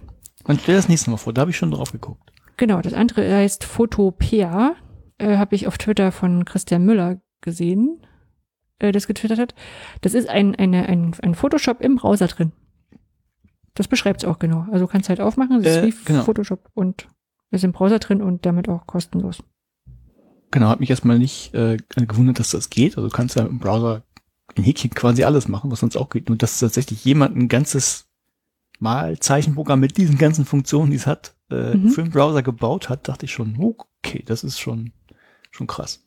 Ja, also wer jetzt nicht so, also weder, weder Photoshop noch GIMP oder sowas nutzen will oder vielleicht einen Rechner hat, auf dem er aus irgendwelchen restriktiven Gründen nichts installieren darf, ähm, kann man sich das sicherlich irgendwie mal nehmen. Ja, also wird, äh, ist ein vollwertiges Zeichenprogramm mit, mit Ebenen und Schnickschnack und Auswählen und ist schon Ja. krass. Fand ich auch gut. Punkt. ist leider nicht. Open Source, habe ich schon geguckt, aber äh, kostenlos auf jeden Fall. Ja. Guckt euch das mal an. Schönes Ding. Gut. Ja, dann Politik haben wir nicht, aber Veranstaltungstipps. Genau, Politik war ja schon im Intro und äh, Ja, ja, wir haben Ja. nichts, nichts Dediziertes. genau. Jetzt halt, vielleicht, vielleicht das nächste Mal. Wir haben Veranstaltungstipps. Ähm, soll ich anfangen? Ja. Äh, ja, da die äh, alle von diesen und ich ja gar nicht weiß, was das alles ist, musst du das Genau. machen. Ich, ich weiß gerade wieder Barcamps. Bildungsbarcamps sind irgendwie gerade gerade gut. Falls ihr das jetzt zeitnah zur Veröffentlichung hört und wir es hoffentlich auch bald veröffentlichen, 19.06. Das ist der Samstag. Ähm, da gibt's ein Barcamp zur zeitgemäßen Prüfungskultur vom Institut für zeitgemäße Prüfungskultur. Ja, geht's wahrscheinlich um zeitgemäße Prüfungsmöglichkeiten. Am 30.06.2021, das ist ein Mittwoch, gibt es das L21 Barcamp. Ist auch ein Bildungsbarcamp, ähm, ist über dieses äh, Selbstlernen und, und selbstgesteuerte Lernen Bildungsangebote online hybrid in real life ist das große Oberthema. Ähm, und es soll wohl am Tag vorher, am 29.06. noch ein kleines Warm-up-Vorprogramm, irgendwie sowas noch geben, steht da. Vorabendprogramm. Ja. Ja. Dann, Komm. das nächste weißt du auch, was es ist. Habe ich vorhin schon erzählt. Das Forum, ja, dann brauchst du Ja. es nicht mehr erzählen. Am, äh, wenn, wenn euch das Forum Open Education interessiert, wo ihr, hm, ich sag mal, PolitikerInnen mal auf den Zahn fühlen könnt, dann äh, solltet ihr am 25. und 26. August mal ins Internet reingucken. Genau, da ist das, ähm, das ist die Abschlussveranstaltung. Wenn ihr vorher bei den Arbeitsgruppen mitmachen wollt, geht das mit Sicherheit auch. Äh, schreibt über die Webseite einfach Leute an oder schreibt, schreibt mich an und dann, dann finde ich die Leute, die dafür zuständig sind. Äh, Onboarding machen die meistens richtig gut. Dann habe ich gestern frisch gelesen, dass es am 18.09. Ähm, das Barcamp Education Ost in Magdeburg geben wird. Hat Elke Noah getwittert und mehr als diesen Tweet habe ich auch noch nicht dazu gefunden. Ähm, Vielleicht gibt's einen Link jetzt gleich dann noch in den Show Notes, ähm, wenn es einfach auf der gleichen Seite wie immer ist. Ansonsten kann man sich den schon mal vormerken. Und das liest sich so, als ob das auch vor Ort wäre in Magdeburg. Wenn es gut Ja. geht. Genau. Und dann möchte ich natürlich nicht das EduCamp wegnehmen, denn das ist ja dein eigenes Baby. Ja, genau. Das ist eine Sache, ich weiß gar nicht, ob wir es irgendwo schon mal live online oder so schon mal in die Welt rausgehauen haben. Ähm, und zwar am 1. und am 2. Oktober 2021 werden wir das EduCamp veranstalten und wir haben uns dafür entschieden, ähm, das nochmal online zu machen. Deswegen schon mal auch eine, eine Bitte, das einfach im Kalender anzustreichen. Wir werden da, ähm, deswegen, deswegen weiß ich noch nicht, ob ich es irgendwo schon mal, schon mal äh, gesagt habe mit Termin, weil dieser Save the Date E-Mail steht auf meiner To-Do-Liste und ist noch nicht raus. Mittlerweile gibt's schon einen Text, eigentlich muss ich ihn nur noch schreiben. Ähm, genau, das äh, wird da stattfinden. Wir haben auch noch viel Platz für Ideen. Das heißt, wenn ihr irgendwie sagt, boah, cool, ich wollte schon mal immer mal zur Abendveranstaltung das und das machen, dann äh, sind wir da noch sehr, sehr offen dafür. Genau. Mhm. Und ähm, auch für so Ideen wie, ich hätte noch gerne ein Werkstattformat oder leckeres Workshop-Format. Äh, der 3. Oktober wäre quasi auch noch frei. Das wäre auch noch ein Sonntag. Ähm, wir hatten da jetzt erstmal nichts geplant. Sagen ja so ein bisschen Wochenende für die Familie muss noch sein. Aber beim letzten Mal hat es mit dem OER-Camp zusammen auch gut geklappt. Die haben dann noch dort eine, eine Werkstatt gemacht. Dann war das so Mhm. für die, für die Special Interest Group OER Camp gut und dann hat es Spaß gemacht. Ja. Genau. Also tragt euch schon mal in den Kalender ein. Genau. Gut. Dann- Weltverbesserung, diesmal von dir. Genau, eine Weltverbesserungsidee zum Schluss. Ähm, Hintergrund wieder ganz kurz. Ähm, wir machen diesen Podcast und den machen wir gerne und trotzdem haben uns schon Leute gefragt, äh, also schön, dass ihr ihn gerne macht, aber können wir euch dafür irgendwie ein bisschen Geld geben, äh, weil ihr auch Serverkosten habt und sowas. Äh, vielen Dank, nein, brauchen wir nicht. So groß sind wir auch nicht, dass wir das ähm, in Anspruch nehmen müssten. Aber wenn ihr ein bisschen Kleingeld über habt, dann dürft ihr es natürlich gerne einer wohltätigen Organisation spenden und wir schlagen einfach in jeder Episode eine vor. Und äh, diesmal ist das tatsächlich das Open Science Framework, das ich ja vorhin schon erwähnt habe in meinem, in meinem Paper, das die AutorInnen benutzt haben. Ähm, das ist halt eine Plattform, die ist, ich finde die sehr schön für WissenschaftlerInnen, die halt offen arbeiten möchten. Das heißt, ähm, ihre Materialien zur Verfügung stellen möchten, eben an einer zentralen Stelle, äh, die vielleicht ihren Workflow darüber abbilden möchten, weil sie mit anderen zusammenarbeiten wollen. Also das, das, das kann man halt über dieses Open Science Framework machen. Also es ist halt, da könnt ihr als Plattform vorstellen, da könnt ihr eure Dateien hochladen, austauschen. Äh, wenn ihr schon irgendwas habt, müsst ihr aber nicht alles kopieren. Also man kann da Dropbox und sowas anbinden. Äh, was kann man noch damit machen? ähm, ist halt für, für wirklich dafür äh, gedacht, um Sachen gezielt freizugeben für bestimmte Leute, für äh, die ganze Gemeinschaft. Man kann darüber seine, äh, seine Präregistrierung abbilden und so weiter und so fort. Und das kostet natürlich Geld, wird von der, ähm, oh, wie heißt es denn eigentlich? Äh, äh, äh vom Center, Center for Open, Science, Science. Es, äh, von dem wird das getragen und äh, da kann man halt auch hinspenden. Und ähm, jetzt habe ich erzählt, jetzt muss ich das gleich noch machen. Äh, ja, also wenn ihr ein paar Euro über habt, ähm, ist, ist easy PayPal, Credit Card, also Kreditkarte, Kreditkarte, also PayPal, Kreditkarte, äh, was man, was man halt so kennt. Ja, ja. ist auch ein schöner, schön, schöner Überblick zu Ressourcen, ne, rund um Open Science, ne, also die haben auch die Sachen mal erklärt, die haben Ressourcen dazu verlinkt, die bestimmt auch frei ja. zugänglich und also mindestens frei zugänglich. Also Vor Vorlagen, die man benutzen kann für bestimmte Sachen, gerade für Datensätze und ja. so. Genau.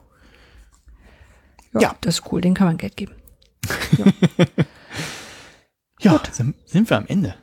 Dann mach mal Sack zu. Genau. Freuen uns aufs nächste Mal.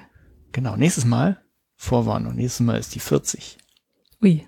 Oh. Wir wissen, was das heißt. Wir wissen, was das heißt. Ihr hoffentlich auch. Bis dann. Ciao.